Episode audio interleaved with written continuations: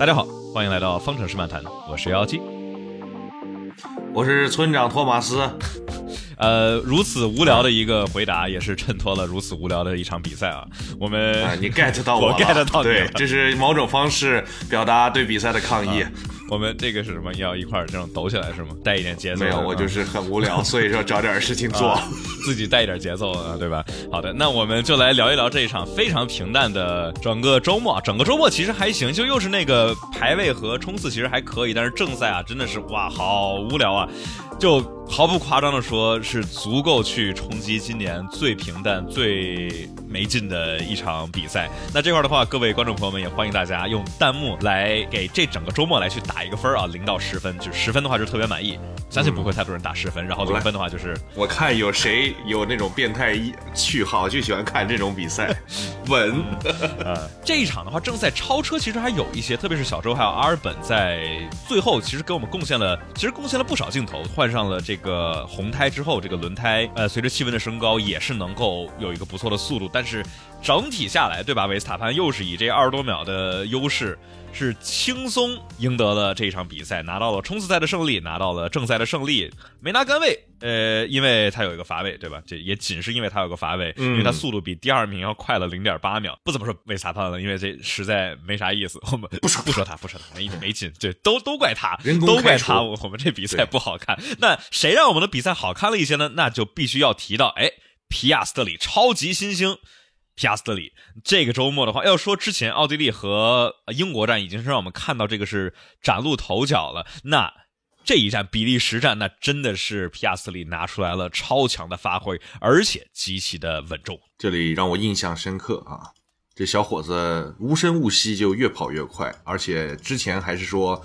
这个车变好了，结果这一场这个队友拉了，他居然还能在前面顶着。嗯，光说他的这个排位头对头啊，排位队友对标这块这个统计数据是在乏味之前，我觉得也是更好的去看这个速度啊。迈凯伦里头是十比二。对吧？这是跟阿斯顿马丁和威廉姆斯都是，呃，对吧？十比几，十比几。威廉姆斯那边是十二比零。但是光看这个数字，好像觉得，哎，这个有啥强呢？对吧？但是我们说，我们对诺里斯的评价是极高的。那皮亚斯特里能够在他上来的第一赛季呢，就能够这么快的达到一个跟诺里斯是算不上五五开四六开，我觉得差不多，这已经是一个极高的评价了，因为。对吧？我们老说里卡多在跟诺里斯开的这两年里头，除了偶尔的一两下，对吧？蒙扎那次确实开的不错，但是总体来看还是有非常大的差距。而皮亚斯里能够这么快的去 match 到一个我们评价很高的车手，确实是不容易。而且他还这么年轻，皮亚斯特里自己也说说啊，当时头哥刚进入 F 一的时候，呃，我还没出生呢。所以说，这么年轻的一位车手，真的是让我觉得未来可期。对，你看，虽然说这个头对头。呃，头对头对头头，就反正这个车队友队友对比里面，Lando 依然是以十比二的这个大差距领先 PS3，但是我们通过这个数据也可以发现，其实这个数据里面也是有很多的叫做呃这个 bias 的。就是其实 Piastri 很强，你不能光从这个呃结论，从这个数据看，以为他跟诺里斯差的很多。那么这样的话，其实也就说得通。比如说周冠宇虽然说是四比八，现在落后于博塔斯，但是确实两个人的差距也没那么那么大。包括还有像塞恩斯，现在也是四比八输给呃勒克莱尔，但实际上他在积分榜上还依然保持哦，这场刚被超了，对。啊，但是呃，对，不过就像你说了嘛，塞恩斯，然后包括其实诺里斯跟皮亚斯里这块，他们的这种呃排位上面的差距是非常非常小的，而且的话，比如说我们在冲刺排位中看到了这个皮亚斯里是以零点零一一秒的细微的劣势啊，是没有。拿到这个第一位起步，对吧？它不叫杆位，所有人都不知道这个冲刺排位里头拿第一叫叫啥，但反正对吧？就是维萨潘就是靠着最后那么一点点最后一个弯，因为在进入十八号弯之前，皮亚斯里相比维斯塔潘的这个时间上面都是领先的，就是最后一个弯的出弯，维斯塔潘出的更好，然后拿到了这个，对吧？我们。当时周六排位完之后，看皮亚斯里在那跟着自己的迈凯伦，就是比划这儿，就比划这儿，也不知道比划啥，但是我们对吧？也应应该是在比划说，哎，我跟维斯塔潘就差这么多，嗯，就比划这，比划这啊，这么长，就差这么点，就差这么点，对。他的队友呢？那你如何评价诺里斯本周的表现？既然你夸了皮亚斯里这么多的话，诺里斯在正赛非常好。就是诺里斯的话，在冲刺排位，我们不知道诺里斯在冲刺赛里头，他这个底板损伤是不是有持续？但是在冲刺排位里头啊，他因为一次自己的失误，对吧？我们说自己的失误造成的底板损伤，不管是这个之前摩纳哥站斯特罗尔，还是西班牙站的阿隆索，还是这一站的诺里斯，对吧？你。假如是自己冲出去的，造成的底板损伤，这好像也只能算你，不能说啊，因因为什么什么什么原因。假如像佩雷兹那样，我觉得能理解，因为佩雷兹的这个是最后一圈，然后在十八、十九号弯那当大塞车，这算是呃超出自己的能力控制范围之内。所以说，我觉得诺里斯这一周末全场发挥肯定还是还是不错的啊，就是呃。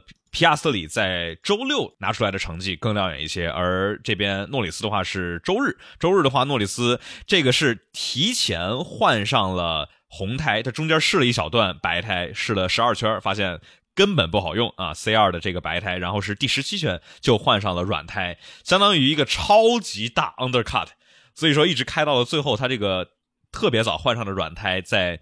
比赛的末端都给他能够有很好的圈速的优势，而且能够不在车阵中有干净的气流，让他去专心的去跑自己的圈速啊。所以再加上皮亚斯里在这个他的比赛正赛啊是在一号弯就直接一告一段落了，所以我们在正赛里头也不是特别的好比。那你觉得这个车是不是也应该为他的这个成就做出了不小的贡献呢？你说迈凯伦的这一辆赛车是吧？对呀，确实，因为我们在。赛前啊，其实就看到了一些讨论，就是说迈凯伦在呃这个周末，因为这是一个冲刺赛周末，意味着你开启了冲刺排呃，你开启了周五的排位之后，你的这些大的调教，你的尾翼的这些呃角度啊之类的都是变不了的，只能够做一些比如说前翼角度的调节。所以说迈凯伦这个周末就是赌雨天调教，所以带来了很高下压力的。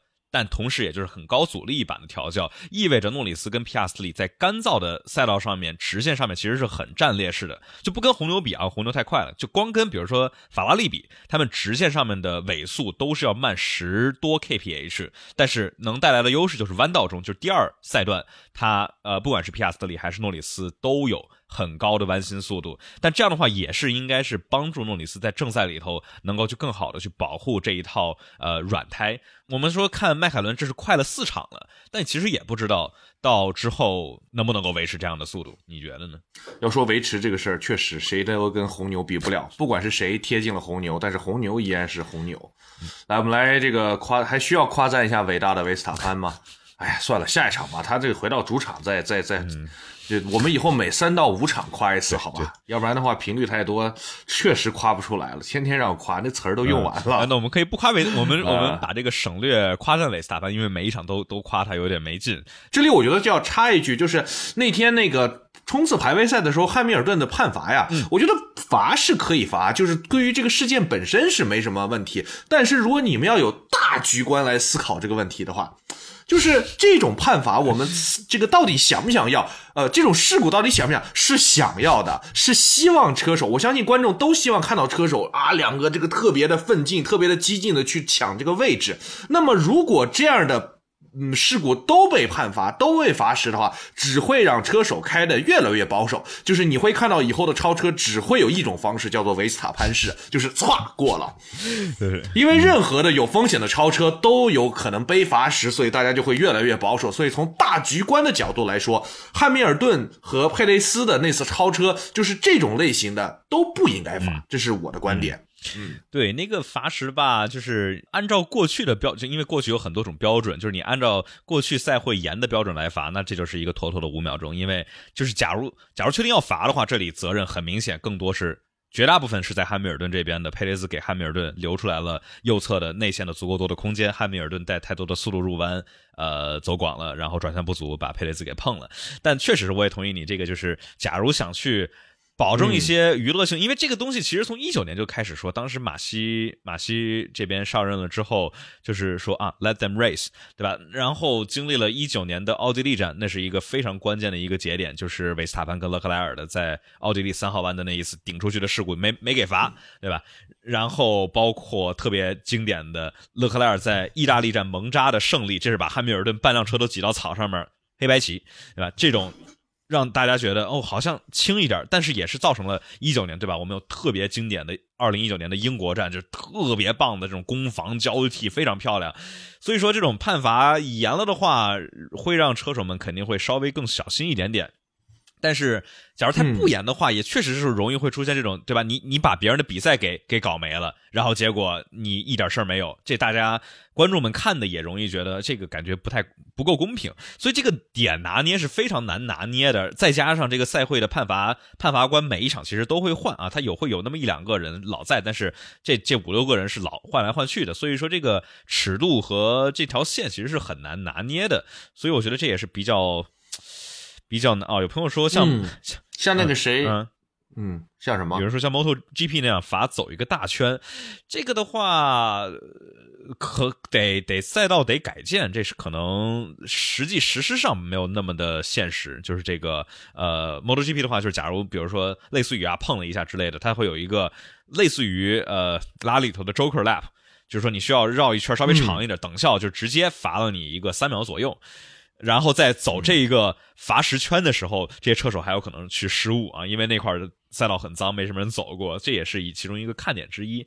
所以，不是你觉得这个需要改变什么东西吗？就是关于判罚，对吧？罪与罚，我觉得就可以整体的都松一点嗯，就是，嗯，好像也不行啊。对啊，好像也。但是我是觉得啊这 FIA 呢，其实。最好的方法就是 FIA 呢，你就乱也不是乱判吧，就是其实当年查理怀廷的判罚是很少有这种呃按照规则白纸黑字的去判的。查理怀廷呢的判罚的风格，他就是非常有大局观，会考虑到。现在比赛需要什么？观众想要什么？车队想要什么？来非常好的平衡这里面的因素。这个活儿呢，确实技术难度因为太高了。除了查理怀廷去世了之后，就很难有人做到这个水准。比如说，对吧？再次提到了这个马西的这个问题。所以说呢。呃，现在确实是一个无解的难题，但是我认为，如果 FIA 能够把这个判罚增加一点点，这个让比赛的精彩或者观众的讨论，然后自己呢就勇于承担那个被骂的职责，但是让整个 F 一变得红火了起来，这也是一种，就是我们应该。呃，对吧？去认可的一种牺牲精神啊。所以说，苏拉耶夫每次这个蹭蹭脸熟，也许能在这块儿让大家更脸熟一点。哎，我对你看，二零二一年没有人去喷 F 一不好看，喷的都是 FIA 傻逼。但是，对吧？结果是大家都觉得挺好的。这块的话，也有观众朋友们让我们想听我们聊一聊这里皮亚斯特里跟塞恩斯在正赛里头的一号弯的事故，你怎么看呢？那个就是开场圈的，哎，但是你要真说，就是为啥开场圈的那种。就不用算，其实想一想也不是特别有道理哈，因为塞恩斯那个就是给人怼墙上的，右边连缓冲区都没有，所以让皮亚斯特里就直接撞上去了。其实你说这个东西是故，这肯定是故意，那方向盘在你手里对吧？而且是干地起步，塞恩斯你是左边看没空了，你就去插右边，然后就给人家那个怼出去了。虽然说开场圈都不太罚，但是我觉得这个其实还挺主观的。对，然后这块的话，我其实想提呃。就首先说这个这这件事儿啊，是塞恩斯在进一号弯的时候，首先他有一个大的锁死，你但凡在刹车区你后面发生事故，但前面有你锁死，都不会一个太好看的这个样子。塞恩斯一个大的锁死来去躲避左边的汉密尔顿，因为汉密尔顿的话是往弯心来去挤啊，但是汉密尔顿是在前面，所以塞恩斯看我再不急刹一点，我就要对吧鱼雷汉密尔顿了，所以刹的更急，锁死一点轮胎往右掰，往右掰的话，这里皮亚斯里的前轮已经跟塞恩斯的后轮有有重合了。皮亚斯里杀的比较早，他比较保守，所以他这是有种那种半插不插的并到了塞恩斯的右边，然后就导致了这一个碰撞。然后我比较印象深的是。赛后两个人的回应啊，塞恩斯就说啊，这块基本上把所有的锅摊到了 皮亚斯里的头上。然后皮亚斯里说啊，我们这块啊两边都有点问题。然后这个我学到了，下一回就是你去看这谁是开了这么多年，谁是新人，就感觉这个不大对。就皮亚斯里让我印象最深的就是速度，对吧？我们都看到了，是他这个。心态，不管是听他的语音还是赛后的采访，就真的像是一个特别稳重的，就特别像 Kimi。哎，这个有点，I don't really care, but fine。对，学习到了，我下回我下回不这么干。对，就所以说我我还是真的 F 三 F 二两连跳，有有两把刷子啊。哎，所以这一点上吧，我觉得皮亚斯特里就是吃了好人亏，有点儿。吸粉啊，嗯，充分说明 F 一还是就是挺险恶的这是江湖哈，就是欺负老实人。但是你想，他这个吸粉啊，就像小周当时第一年进来的样子，但。就哎，感觉皮亚斯里有点抢小周的这个风头了，是吧？这个，呃，但是这个皮亚斯里这种的话，PR 感就是不够好。你这个说不出来，像我们没有理由不赢得接下来十场比赛这种话的话，对吧？就是没有人追着你骂，也没有人追着你这个夸。呃，就是我会比较担心皮亚斯特里一直是一个表现不错的车手，但是会缺乏一些关注。但是反而啊，在这种全场都比较嘴硬的情况下，皮亚斯特里这种豁达，说不定会成为这种叫什么沙漠绿洲一般的存在。对啊，你看这个，反正我挺喜欢皮亚斯特里的，我觉得也是，挺喜欢听他说话的。吸粉就是真的像是，因为你听不管是什么拉塞尔啊，还是塞恩斯啊，这种都是非常的强硬，然后这个锅一般。尽可能的往往外边甩啊，就是不是说这样做不对，这是一种风格。但是皮亚斯里就像是当时 Kimi 那样，就是呀 fine whatever 那种特别看淡了人生的那种感觉，就确实不像是一个对吧？零零一年的小朋友啊，都不是小朋友，年年轻人，确实非常的这种 Aussie 的心态。因为澳大利亚人的这个呃刻板印象就是他们 呃比较呆呆萌，然后比较豁达，像考拉一样是吧？就我觉得其实是对有道理的，因为是吗？嗯。有一点儿，有一点儿，有一点儿那个感觉，就是自然环境已经足够恶劣了，我们就已经全都全都看淡了啊。嗯，我的观察是一般那种出生成长在自然环境比较宽广、这个比较大的地方的人，一般来说会。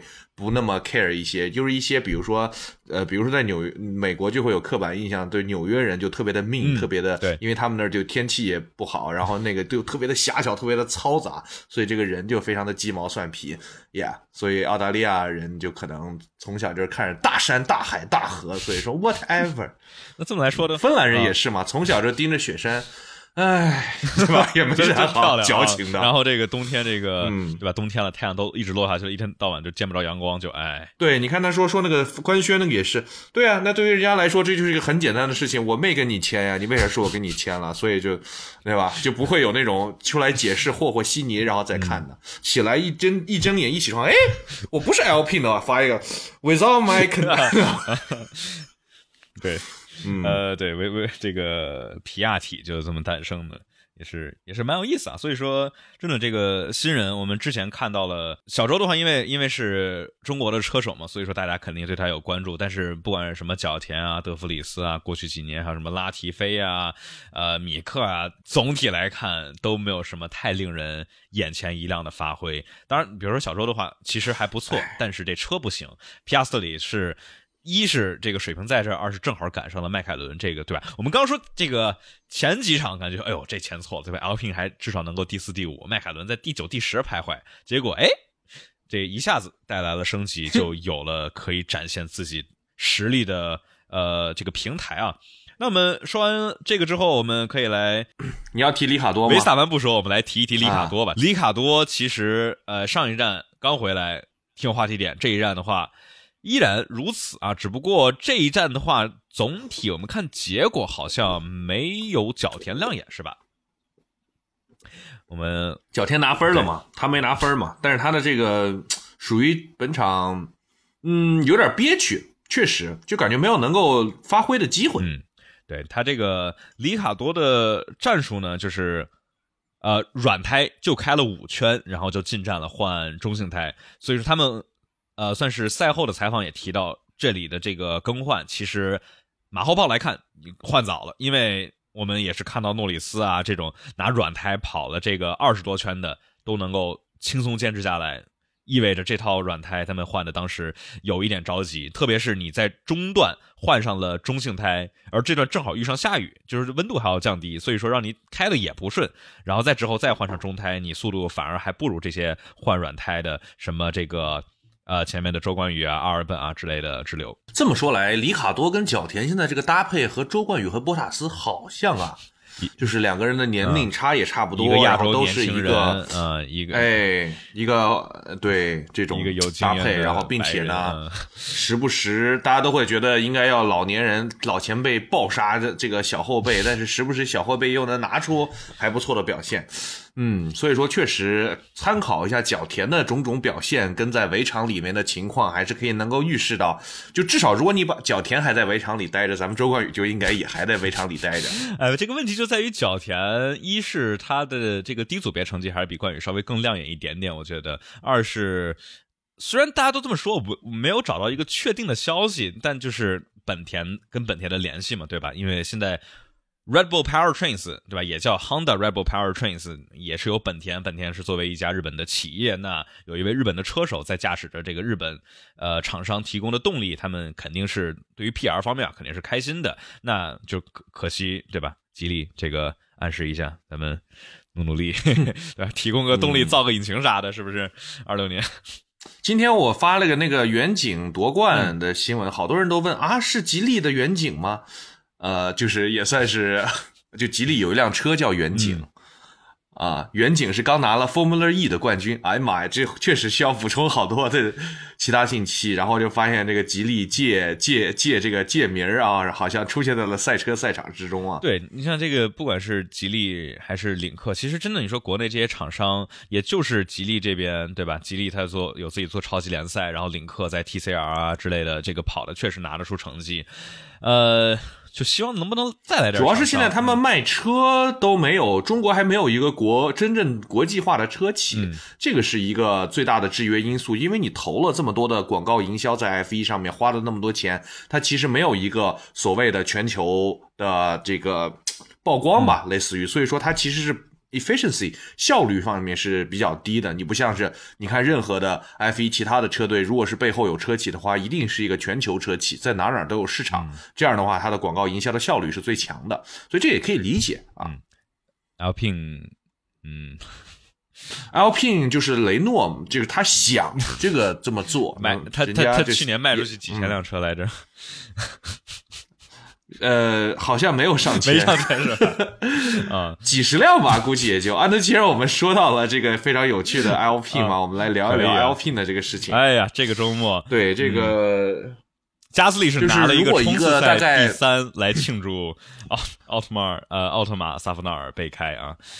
我我举个例子，就是如果有一个 Alpine 的员工一个月之前休假了，那么他再回到办公室，我会发现，哎，人呢，全没了。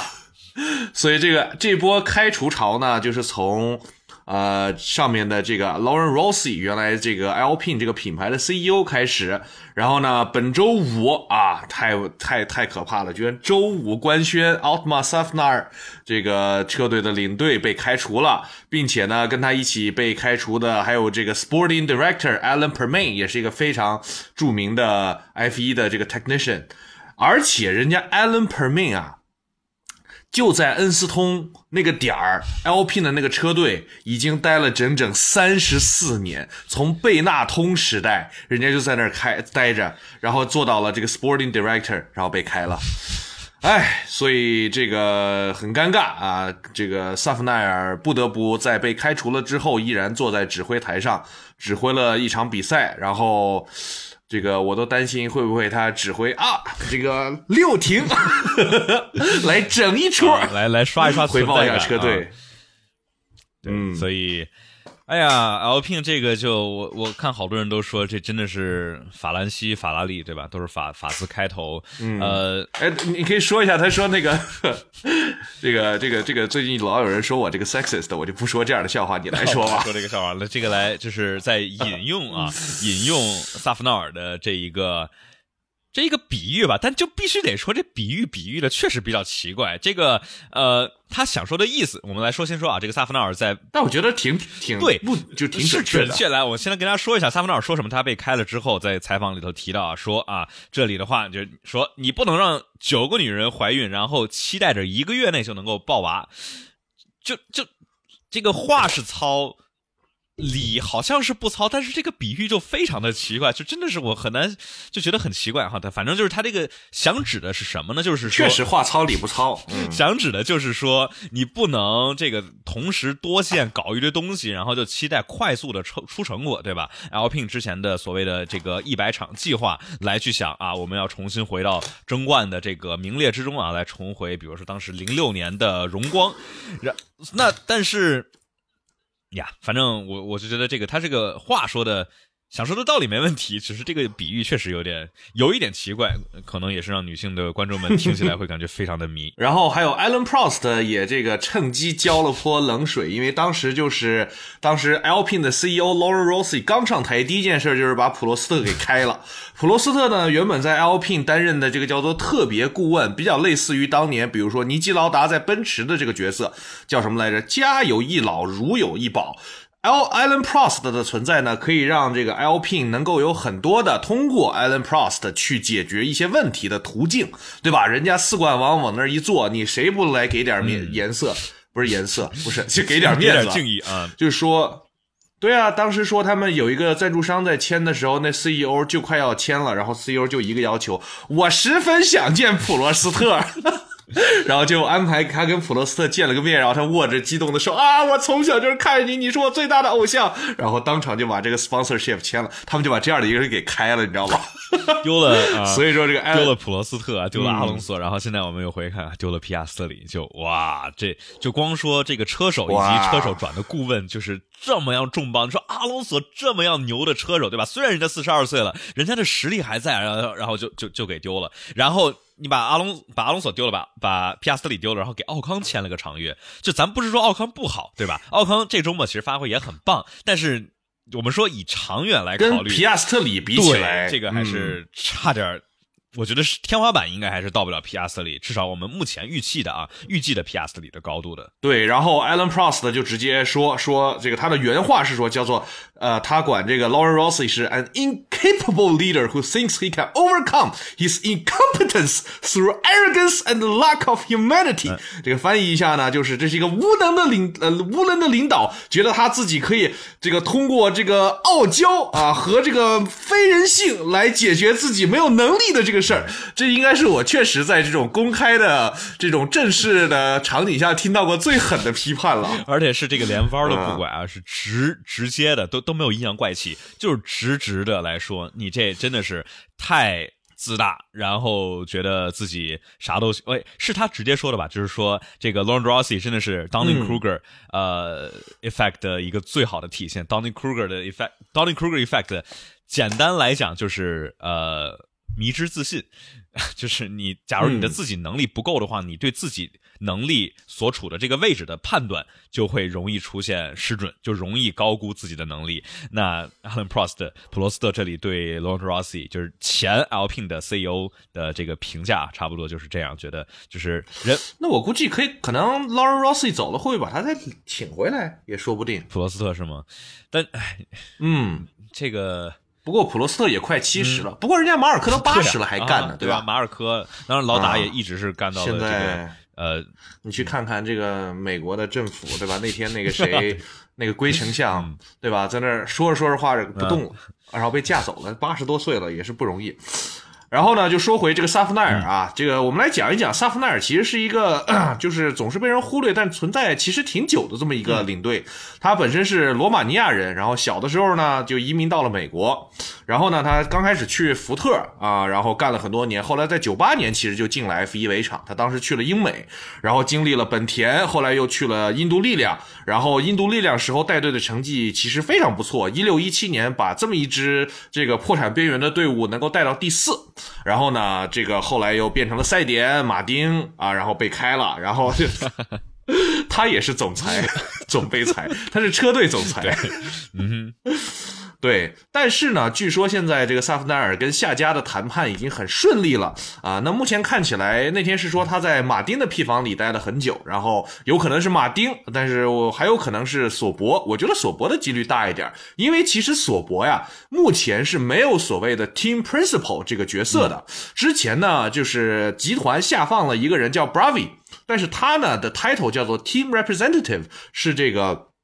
车队代表，所以说可能啊，再加上他本身是律师出身，他一直是给索博集团做法律顾问之类的，让他来带车队呢，可能确实呃不是实打实对应他的身份。呃，所以说，我觉得索博的概率也比较大啊，他这个治理一些中小型车队还是比较有经验的。那么，我们也可以期待一下索博明年的赛车上会不会有那一抹粉色，或者直接变成这个，对吧？BWT 力量。对，呃，确实，这个萨夫纳尔当时在这种印度力量这种资金比较有限，然后这些基础设施啊、人力资源啊都是比较受限的情况下，经常是能够我们看当时霍肯伯格啊、佩雷兹这种车手总是能够开着这辆车拿出来一个不错的，就是超越我们认为他应该这个体量车队能够拿出来的成绩，但。有人说，也是，也许是现在啊，这个 Lawrence Stroll 进来投钱了，相当于想把这一之前啊，这个马丁赛点做到一个大车队能够去比肩，比如说红牛、梅奔、法拉利这样的情况，可能让这个呃萨夫纳尔的技能点啊，可能确实没有正好点到点到关键点上呢。所以说，确实在索博这里，这都是相当于这一整年都没有一个正儿八经的这个 Team Principal 车队经理的一个位置。Bravi 这个感觉。跟车手们和车队这边，就我们肯定也没有就是直接的内部的信息，但感觉这个距离感和隔阂感还是有一有一些的。就是他这个作为管理的位置，跟这个 trackside 赛道边的这些实际做车队运营的团队的嗯距离感吧。所以说，呃，也不知道是不是这一个导致了今年索博或者说阿罗的比较令人失望的表现，因为这个赛车和整体的这些。各种乱七八糟的事情，进站啊、战术啊、换胎啊这种东西，就是车手感觉都挺努力，然后这个，呃，赛车也感觉是有有点想去带升级、推进一下性能，但是这个成绩最后就没有落到分数上面来。嗯，那这个雷诺的这团乱麻呢，这个也是无意之间想起来了，就是其实 为什么呢？雷诺的 CEO 叫 Luca Di Mill，Mill mel 嗯，他呢也是个意大利人，所以说谁知道呢，对吧？嗯，所以说把延续了法拉利这边就意大利传统是吧？就。哎呀，所以 Alpine 这边，嗯，这都多少年了？差不多，我觉得雷诺就不要再管他了，他就是自生自灭吧。他的那个一百个 一百场胜利又清零了，再给他五年的时间吧。对，就就像是这个核聚变一样，可控的核聚变，对吧？五十五十年后，这每隔十年之后，这个都做做一个重设。哎，五十年后，对，就跟那个石油用光了也是，每五十年就是每永远都是五十年之后要用光，就是追乌龟永远追不上啊。好，好，那我们。差不多这个话题就说完了啊！我们来给自己打一个广告，大家假如在苹果播客或者喜马拉雅上面收听的朋友们，麻烦给我们来一个五星好评啊！这样的话对我们节目有很大的帮助。当然，对节目帮助更大的呢是多转发、多分享，对吧？大家假如有这个看 F 一的朋友们啊，多去安利安利我们的播客，多说哎。你听说过？只有我们有趣的播客才能拯救这无聊的比赛了。我们看看这个之后能不能够把这个播客的形式也去来去更好的呃 照顾一些，对吧？我们这个这之前我们也讨论了一下这个问题 啊，太有就是我们现在思考，我也想到说，这比赛这么无聊，对，肯定好多人比赛都不看了。但是呢，我们的节目是不是能帮大家去 recap 一下到底发生了什么？我是说，呃，之后我们的这个播客可以就是串讲一下大概比赛发生的事情。所以，即使你没有精力看比赛，或者不想看比赛，你也可以来听我们，对吧？快速给你解读一下，然后再进入这个欢乐的聊天时刻啊。反正这个，当然这块的话，大家有什么想法，想比如说想听我们怎么样聊，或者对形式呃有什么建议的啊，也欢迎这个留言来去说。哎，希望呃节目能够往哪些方向发展。然后的话，呃，我们的话每。期节目都会是每场比赛的赛后，周一晚八点，这个都是我看每次都会有人在群里问，哎，今天复盘复盘啥时候啊？每次都是八点，每次都是八点啊。这个呃，然后对吧？每期都是会在 B 站这边直播间来录播客，然后正赛的。带画面的直播的转播解说的话，都会在腾讯体育 APP 上面去搜索村长托马斯的直播间啊，就是我们两个直播间，呃，大家就是都可以去关注一下。然后，假如想听抢先听版本的话啊，可以去加入洗米团会员，这样的话，周二的早上就能够听到新鲜热乎的比赛回顾。好的，那我们给自己的广告打完了，我们就可以来有一个小话题是什么呢？就是我们可以来提一下这个最没有存在感的轮胎啊，就是这个全雨胎。嗯，这个。基本上，它被使用的情况下都是这个赛会拿规则就逼着车队说你必你这块必须得用全雨胎，对吧？啊，所以好好好好好，我们用全雨胎可以不用了，咔，所有人都进来把它换上半雨胎，就是这个全雨胎真的是一点存在感都没有。我们就可以来啊，大概说一下这个为什么比赛老是延期，对吧？这个周末基本上每一场呃竞技小节全都给延了延了一小会儿，然后为什么这个全雨胎就用不了？用为什么呢？为什么呢？所以说核心问题 今天北京适合全雨台，确实。今天北京全雨台估计都估计都撑不住，今天得让那个没，那得是潜水模式，得是奔驰的那个帆那个那个帆船队来，那比较合适，就跟就跟当时的伊莫拉似的。所以说为什么这个全雨台用不了呢？核心问题不是说这个全雨台啊它太滑或者怎么样的，核心的问题是。假如这个赛道地上的积水多到是适用于全雨胎，就是用全雨胎比半雨胎要更快的时候，这种情况下，你在赛道上一跑，扬起来的水雾实在是太大，导致能见度太低，以至于不能够去有一场安全的竞技。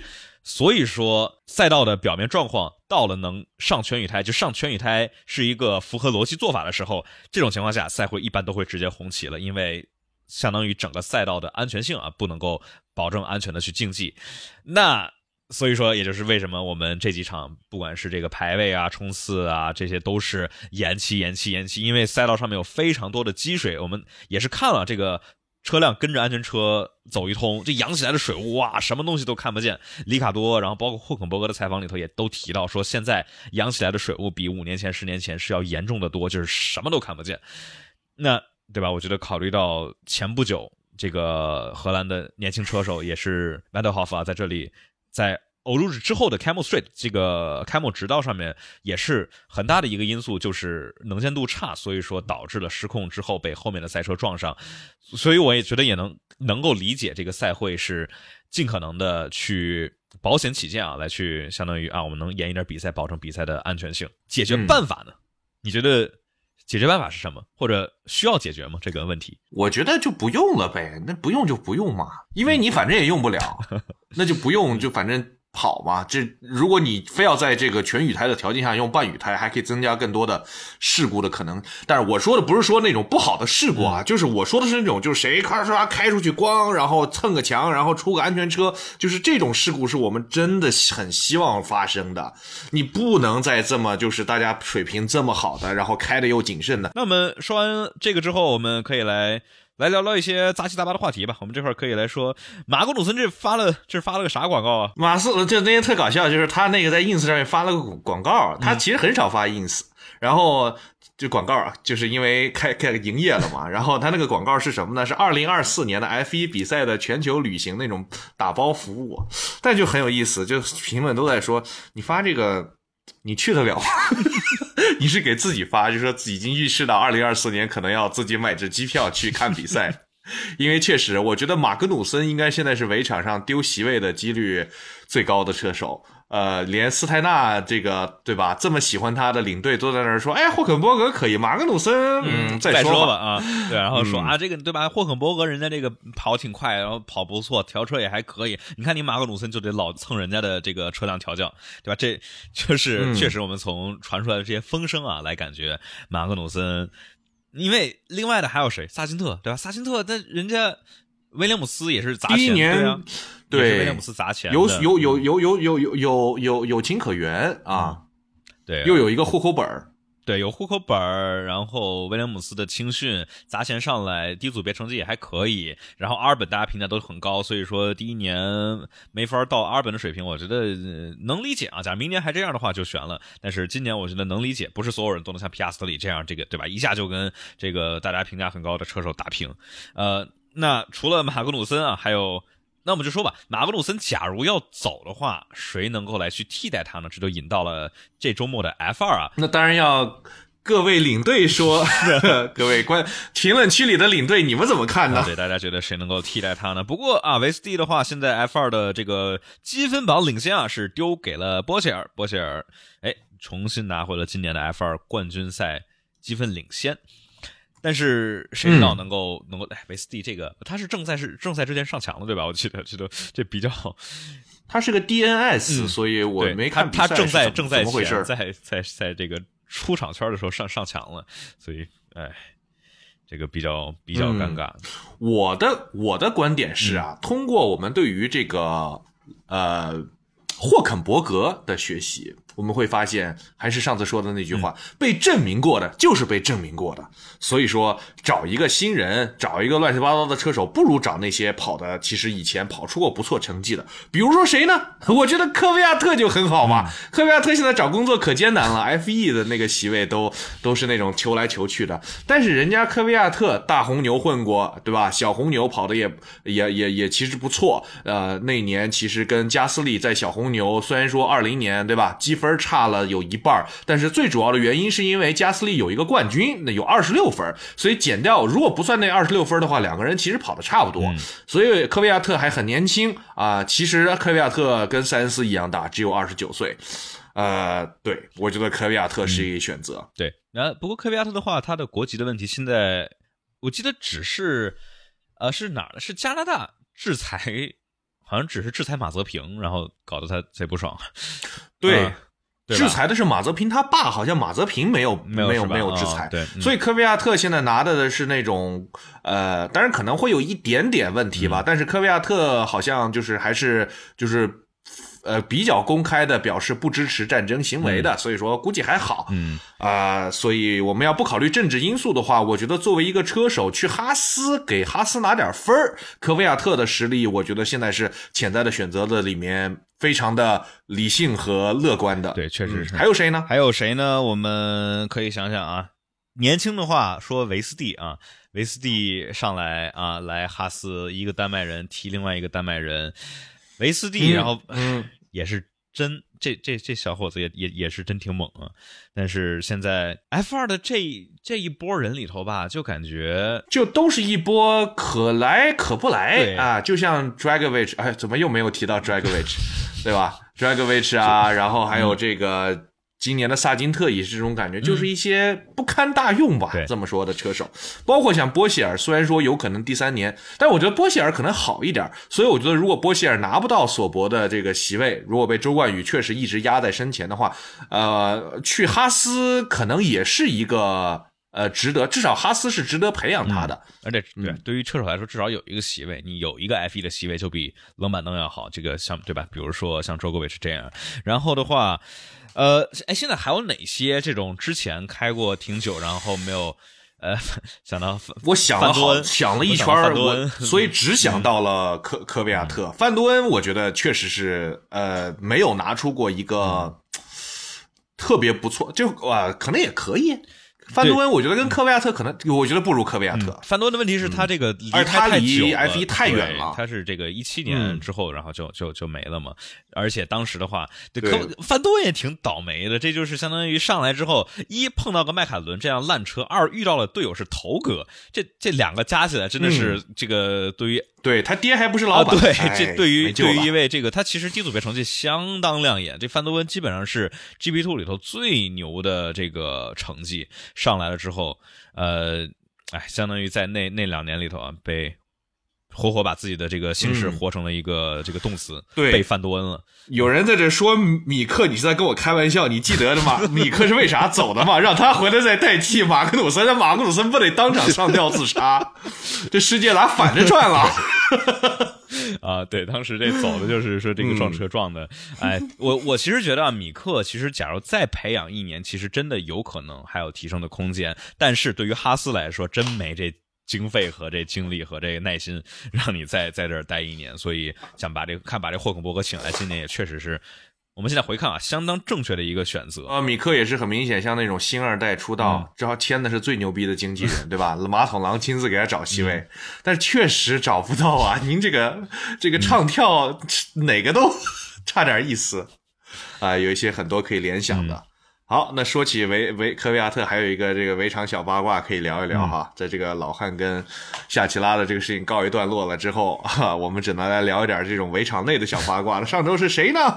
Penelope 过生日，呃，Penelope 呢是呃科维亚特的儿子，呃，科维亚特和。啊，不是儿子，女儿科维亚特跟凯利皮奎特的女儿上周过生日，然后生日 party 呢，科维亚特、维斯塔潘，然后包括诺里斯，还有德弗里斯，还有这个科维亚特的好朋友那个网球的俄罗斯选手梅德维杰夫都来为 Penelope 庆生了啊！这个一家这种和谐大家庭的场面呢，我觉得还是很美好的。然后有一些观众，中国的观众表示这个不太能够理解这种过于复杂的家庭的关系，但是我看到有人举了个特别好的例子，你就想象《家有儿女》里面这个夏东海和胡一统来一起给刘星过生日，是不是就特别的这个合理了？前爸跟现爸对吧？就一块儿一块儿来，嗯非常非常这个易懂的例子啊。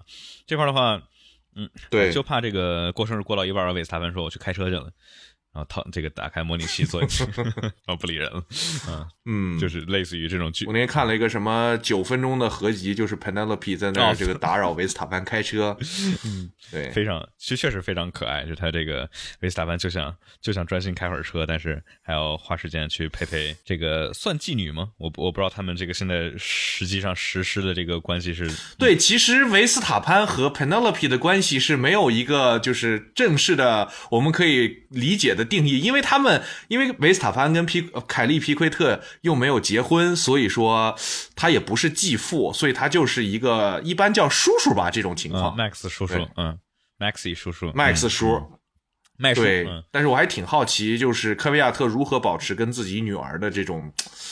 哎呀，反正我要代入一下，科维亚特看到 Penelope 对维斯塔潘这么这么的，就是哎呀，就心里怎么着都是会有一些膈膈应应的。再加上人家维斯塔潘，你想，你这是亲爸跟这叔叔吧干的是同样的工作，但这叔叔吧又比你亲爸牛逼这么多，你说你这当亲爹的这心里这肯定。嗯哎呀，还有就另外一层的这个枷锁，我觉得还是挺令人心痛的。对我记，哎，我当时看小道消息是说是这个科比亚特甩的凯利皮克特，但是纯小道消息，我不知道这个有没有真正的出处，没有印证啊。但反正就是说，这个职业上面的关系，就确实是梅斯塔潘抢了科维亚特的席位，抢了他的红牛的这个位置，抢了凯利皮奎特，抢了 Penelope，还抢了谁呢？还抢了他的前工程师 John Pero Lambiasi。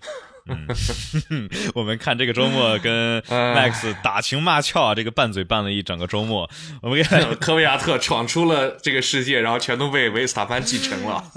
哎呀，真的是，嗯呃，那我们我们可以来大概提一下这个周末里头这个 GP 跟 Max 的拌啊，我。们来再说一点好啊，你先说啊，GP 先说这个，我们就正好引到这儿了啊。有人说，嗯，这整个周末里或者这个正赛里头，一直 GP 在跟 Max 说啊，use your head，use your head，用你的脑袋瓜子。有人想这是不是就是秘密的指令，让你别开那么快？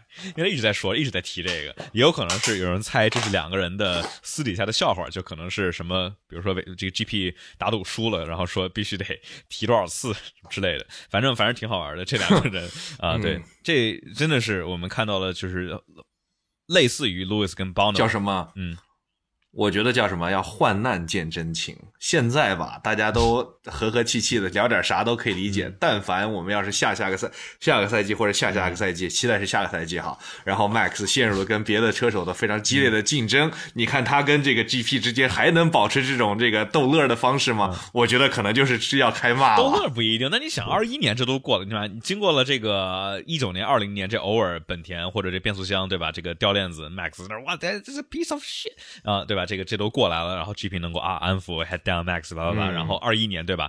跟汉密尔顿的竞争，这是史诗级的大战，然后也能够。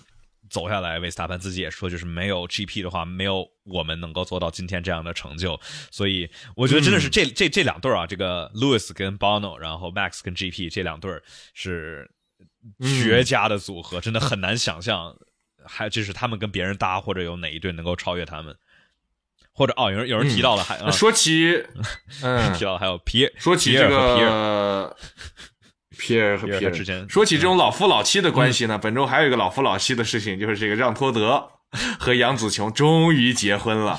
就是他们其实我是说，二零零四年的六月份吧、认识，然后其实七月份就订婚了。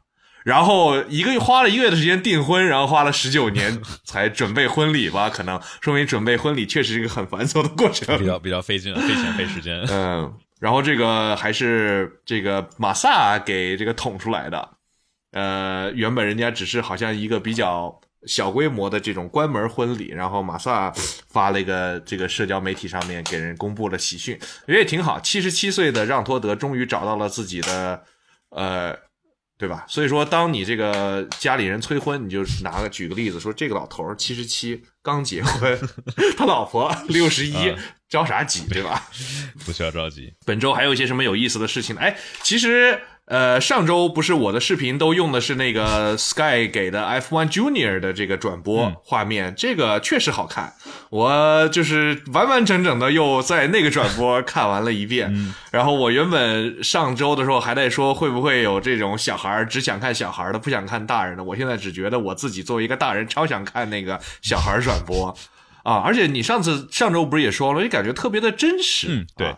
你你你也有这种感觉是吧？就是这些车手在采访的时候就。因为因为这种就那种 Yeah I mean 开头的话语特别少，对，因为面对职业记者们这些采访，我们都看太多回了，这些车手对吧？也就是那几句话来回说对吧？这我 head down，我我我 push together 对吧？我有这个叫什么？这个明明明天会努力，然后啊今天不错，这次感谢车工厂里的所有人。但是跟这些小孩的这些小主持人们的沟通，让我感觉 PR 面具稍微少一点点，尤其是满嘴官话的拉塞尔都开始说一点人话，感觉特别的新奇啊！但是呢，也是造成了一些，就是上周第一次有小孩转播 Junior，就造成了一不小的 drama。第一个是上周的那个 Britney，对吧？然后我们已经我在节目里面有说了，上周我跟幺幺七是咋回事呢？我们俩一人看了一个片段，对，没凑到一起去。我看的是前一段，他看的是后一段，结果发现我们俩没说这对 Britney 事件到底咋回事，罗斯伯格到底因为被叫 Britney 生气了没有？所以我们有一个完全不同的视角。那现在搞清楚了，就博罗斯伯格自己给人家说：“哎呀，你们知道当年这个他们怎么叫我的？”吗？啊，他们居然叫 Britney，然后后来人家小女孩叫他，哦，OK，Britney，Thank you，Britney，Bye Britney，然后这是罗斯伯格，哦，That's something wrong to do，You cannot do that，blah blah blah，哎呀，就属于一个有一点矫情的事情。对，嗯，这相当于你你都给人家说了这外号，你人家拿这个来去，算算是开一个玩笑啊，这个稍微，嗯。嗯，你还在那假装生气，还有让我们搞得要猜你是不是真生气了，好讨厌！我生气了，反正 对，呃，那除了除了这个罗斯伯格的 Britney 事件呢，还有还有什么呢？也是上周的故事，对吧？还有一个。就是 Danica Patrick，然后呢，这是我们之前多次提到的 Sky 最近这两年招来的前 IndyCar 的这个，他拿过 IndyCar 的分站冠军的，呃，一个非常优秀的女车手。那么她在这个 Sky Junior 的转播的时候，跟小女孩聊天啊，小女孩说我们希望围场里有更多的女车手，然后她呢，呃，就说了一个为啥呀？然后小女孩解释了半天，她说：“嗯，我我不这么觉得。这个丹妮卡觉得，就是女性跟男性天生是有一些这个生理和心理上的不同的。比如说，对于女性来说，啊，一个人就是把你这个车给超了，那一个男车手可能非常自然的会觉得啊，我一定要把他们立马超回来，因为有这种反复仇的心理很强烈。她说，丹妮卡说呢，女性就是没有可能会相对来说没有那么强大的这个想要复仇啊，想要 pay back 的这种心理。他说，这是一个男女的这个性别。”和呃和这个这个这个性情方面的差距，那这个话呢就比较这个比较比较怎么说片面吧？就是她呢作为一个非常优秀的呃女性的车手，当然也有她的一些经历和她的视角，但是这个话呢肯定不是。这个绝对的，所以说他会受到了一些批评，就是你不能，而且对着尤其是一个小女孩，人家梦想着这个赛车事业，你跟人说啊，不是我们女的，就是呃没有男的这么喜欢，就是超车，然后再反超车这种心理，所以这个是他比较受到批评的一个方向。呃，不过确实他也有他的，说不定对吧？他作为现代赛车。呃，不管是 IndyCar 还是这个 F1 来说，成绩最优秀的女车手，她可能确实有一些自己非常独特的经验。呃，发现了这个在男人的世界游游荡了这么久之后，有一些特质是可能性别上面呃是有这样的，所以说这是一个比较混乱的事情。大家说的都有道理啊，但是嗯，造成了一些混乱。对，就是相当于就算这个话，呃，因为这在研究上面这这种呃。Social science 这怎么怎么说？社会科学方面的一些研究的议题，这种东西是挺难隔绝社会因素的。比如说，你想只去研究，比如说人类的这种性别上面的差异，但是你是基本上没有办法去说。一小孩出生了之后，你去隔绝社会上面刻板印象所造成的研究，那到底是后天这种社会上的影响造成的不同的差异，还是本身刻在基因里头的差异？这种呃，反正我之前查过一些，就感觉没有看看到过特别这种呃有特别说服力的这种研究啊。然后这块的话，也有朋友们提到了说，这个周末啊比利时站是 Sophia Flores，这是之前在。呃，在红牛环那一回，当时拿了个拿了个积分，咔，呃，因为前一这个技术违规，结果给取消了。这一周第七名，这是对，又又相当于他是第二次，但是也是第一次，这个首位在 F 三中拿积分的女性车手。所以就是呃，作为女性进入到特别是单座开放轮上面，确实是有不少的这种难点，因为呃，我们在一个父权的社会，对吧？那很多的这种设计方面，然后包括规则的制定，其实都是以男性的呃，特别是生生理上面的因素来去主导的。就很常见的一个例子，就是比如说安全带、汽车上面的这些安全设计，它的这种标定测试的假人是以一个男性的身高和体重来去测试的，导致之前其实有很长一段时间，这种汽车上面的安全性对于女性的这种平均的身高和体重的话。它的安全性是不如男性强的。那在赛车里头其实也是类似嘛，在低组别的方程式里头是没有转向助力的。那同样的这种体重下面，那你的比如说雄性激素低，你的比如说睾酮低的话，你的肌肉量就是会低。那你对吧？你假如想梦想是 F 一，但是你的 F 三和 F 二你需要开这个没有转向助力的车，但其实 F 一有转向助力，就是感觉稍微有一点点有一点点奇怪。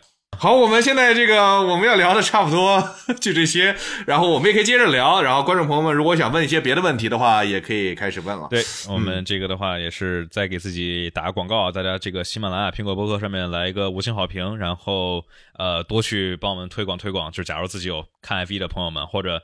呃，我们假如之后这个格式稍微改一改，去加一点这种赛程的总结的话，这种不看 F 一的也许，或者说就是没看这场比赛的也能够来来来听一听，反正听我们俩瞎聊嘛，对吧？或者假如想这个看了《碟中谍》，然后想听我们俩，你没看过 F 一也可以看过《碟中谍》，对吧？对，也可以看，都能够听我们这个来来呃闲聊瞎扯啊。然后大家假如想听抢先听版本的话，加入西米团会员，这样的话明天早上就能听到播客节目。腾讯体育 APP，呃，在里头去搜索我们的。直播间是搜索村长托马斯，然后大家可以去点击订阅关注一下。我们在下场比赛就是夏休了，这个也是喜迎喜迎夏休。我们下一场比赛的话，也应该是同样的会在腾讯体育 APP 里头去播出，是带画面的转播啊。大家想看的话，可以去点击一下关注。同样复盘时间，比赛之后的周一晚八点，大家假如想加群的话，可以私信我，给大家进群指引。要给你的群要要要打个广告吗？还是你的群已经？哦，我我的群我不是特别的就 actively manage，所以说就有缘人就加，要找不到就算了。OK，好的，大家想要想加我这边的群的话，这个我我觉得我们我我我这边这群大家讨论还是还是挺好的，有这个有很多这种。对，我不是跟你说那群就经常多了之后就变成了那个。社区干部了，老艾特我说你那谁谁谁跟谁谁谁又骂起来了，你你给去判一下，看看把谁给踢了，或者把谁，哎呀，这个是刚开始才做的挺有意思，做多了确实管不过来，你得看好多聊天记录，然后去评判到底是谁对谁错。一个周末已经有足够多的评判谁对谁错的了，是吧？嗯，对，好的，这个上班也干这，下班也干这啊，跟韦萨凡一样。好的，那这就是我们所有准备的话题啊，就包括 F 一的，然后包括这个《碟中谍》电影的。呃，那我们接下来的话就进入到这个自由讨论环节啊，我们来去回复一下大家的 Super Chat，然后大家有什么想让我们聊的问题，也欢迎来去提出来。我这块的话，把这个东西换一成这个，随便来去发发留言。然后我去 box 一下，哎，这是我第一次见幺幺七 box，哎，幺幺七真能忍，忍了好几年了才见着他上了一次厕所，厉害厉害。好，那我们先来继续一下我们之前的话题。刚才有人说汉密尔顿要啊，说这个我的微信一群一一年没说话，因为这群早就炸了，确实没人说话。呃，因为最近这反正炸群各种各样的原因也比较多。国内有没有靠谱的 F 一周边代理？没有 PayPal 和 Visa F 一 Store。呃，目前据我所知，确实 F 一没有这个呃，在国内的官方，好像有一个英国的电商有在淘宝开天猫开旗舰店，它的好像是官方渠道的正品，但是价格特别的昂贵。然后还有各种各样的呃，可能你会平时了解到的一些渠道，这些呢都是。反正不是说有完全的官方背书，所以说这个真假我我这边的话不太敢确保，所以你可能也要谨慎自己去决断。呃，然后还有这个威队和哈斯有意向挖小周，可能性大。我觉得就是我认为这个不叫有意向挖，而是说这两个车队也跟他聊过，说两双方能不能达成一些合作。但是哈斯威队和阿罗，我觉得这三个车队就是伯仲之间，对吧？我们昨天在解说的时候已经把车队分成，现在感觉明显分成了叫上半区跟下半区。上半区就是红牛、梅奔、法拉利、马丁和迈凯伦；下半区就是 L pin 这个呃 L pin 小牛、哈斯、威廉姆斯跟阿罗这几个分层是比较严重的。所以你在下半区呢，其实去哪个车队拿出来的成绩估计也都差不多啊。所以不如待在阿罗，自己已经有了两年的合作经验。且有一个很好的队友，也不是特别的呃，这个跟你竞争，还能教你一些呃好的跟不好的东西，对吧？这个环境我觉得各方面来说也是最适合小周的，所以我是觉得留在阿罗应该还是一个最靠谱的一个事情。嗯，确实。好，下一个是阿罗，要是真去冠名哈斯的话，那近期围场有什么实力或者感兴趣的大佬去冠名一下索博？哎，如果明年阿罗冠名了哈斯，那我们说小周跟阿罗续约是不是还是要去哈斯？所以小周到底签的是阿罗还是索？啊，签的肯定是索博，但是他的商业活动全是阿罗啊。对，那哎，看之后能不能够变成奥迪啊，对吧？假如奥迪的话，这个国内车是不是也能更好卖一些？这销量肯定是上去了。这人说你今天底下没放尿盆所以你平时都是用尿盆的是吗？是吗？我们今天是不是聊的时间有点长？我们一个半小时，嗯，还行啊，正常，正常，正常，都是对。我们一般不就大概聊到十点钟左右？谁会去冠名索博呀？目前看起来，我觉得索博应该会保持这个索博这个名字。嗯，为什么呢？我觉得两个原因。嗯，第一个原因是，就是阿罗走了之后啊，你立马去让这个索博冠一个别的名字，其实这个车队去换各种各样的商标啊，其实都要花很多的精力，而且。最重要的是，马上奥迪就要来了。你只有两年的时间，你任何一个品牌在这个车队里面都不会有一个非常持续的、长期的良好的曝光。大家也都知道，比如说很多的 NBA 的球星或者是足球运动员，他一旦比如说一开始签了耐克，后来再想跳去阿迪的话，这个商业价值就会大打折扣。就是一个人和一个品牌或者是一个车队跟一个品牌之间的这种合作啊，如果一定已经有一个既有的思维在这存在了，对于消费者来说，他其实很难。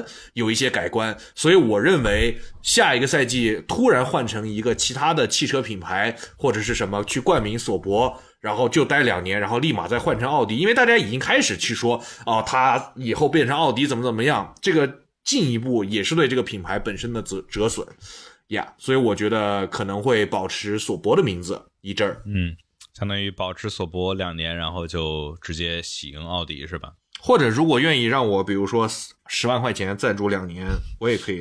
村长 GP 就这么突然实现了，让人意想意想不到 啊！这个重现当时那家。好的，你刚才这个是前面几个都都回完了是吗？无法超越的记录。我说了前两个哦，那那两个没有啊。潘子今年有什么无法超越的记录吗？好，你来说这个问题，我也 box 一下。呃，我来想一想啊。现在的话就是。拿分儿，然后连胜，这个的话，暂时其实他没有破掉之前的维特尔的九连胜啊，还差最后一场，他现在已经八连胜了。他假如按照这个势头下去，其实这个达到十二连胜估计都行，十五连胜估计都行，对吧？没有理由，真的是维斯塔潘没有任何理由不赢下来接下来的所有的比赛，十场比赛。呃，双车进阵啊，大家大家可以来吸吸一吸猫猫。啊，太呼噜了，二十秒。村长换台换的 box 时间更长。来，我来看看啊。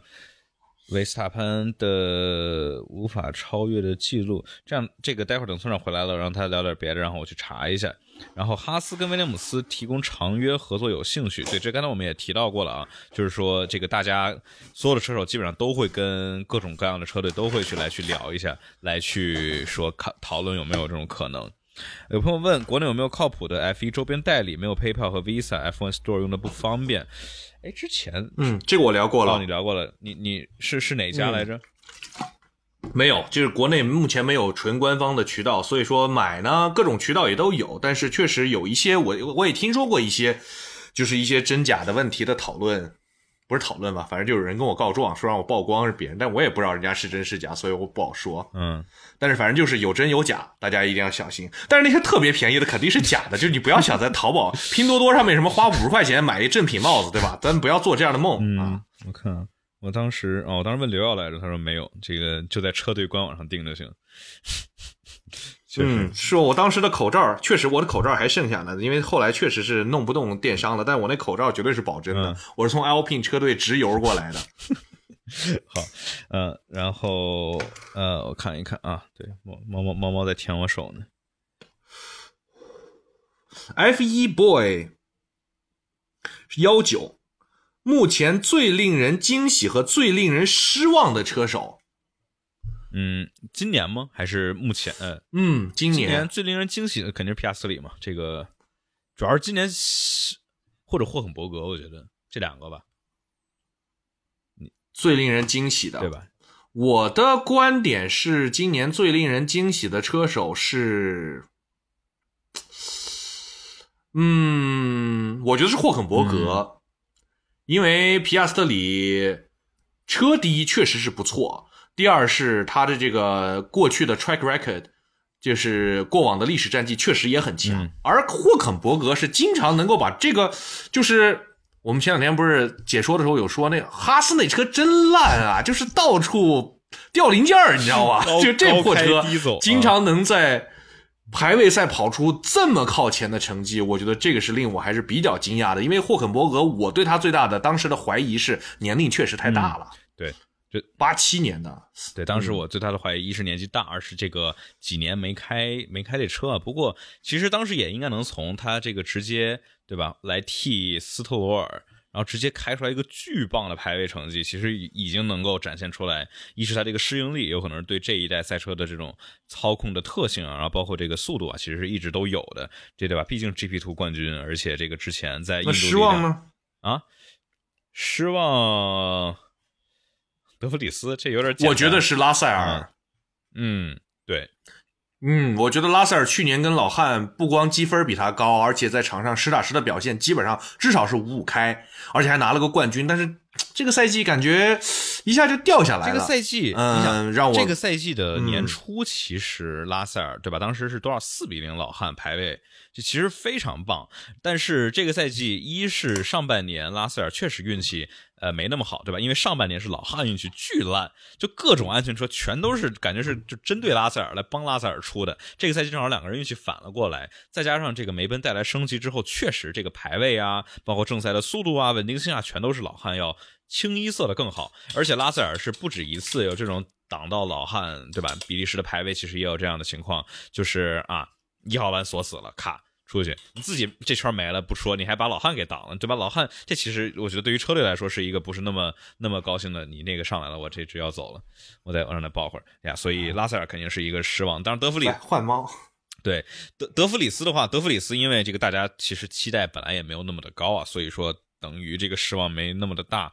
萨金特也是我觉得正常发挥，所以说这些就差不多是这样的惊喜和失望啊。还有哪些？我我我我们我们来看看啊，还有哪些？哎呦，别走别走别走别走别走别走别走，别走，我把它我把它爆烦了。没事，我的这个也快、还有哪个？佩大老虎不喜欢被爆。还有哪个？佩雷兹。佩雷斯啊，疼啊！佩雷兹的话，我觉得是就是年初发挥确实挺不错的，然后可能是因为看着自己积分就跟韦斯塔潘只差十分，让他有点上头，所以哦，然后马尔科这个周末有一个非常残酷的一句话，就是啊 p r e s has wake waken from the, his championship dreams，就是从他的冠军梦中醒来了，有点残酷，但确实是这样，因为你说你。就是有谁能够能够去 match 到维斯塔潘？我觉得现在哈密尔顿放红牛二二座里头也没用，也比不上这个。就是马尔科这话说的吧，就是话糙理不糙。对，马尔科经常话很糙，确实就是听着很就是一点都不考虑别人的感受，嗯，所以嗯，差不多。他听着更像个荷兰人，嗯，奥地利人嘛，这差不多嘛，这个差不多差不多。好，下一个问题，刚才有人看说问这个上汽有可能赞助 F 一吗？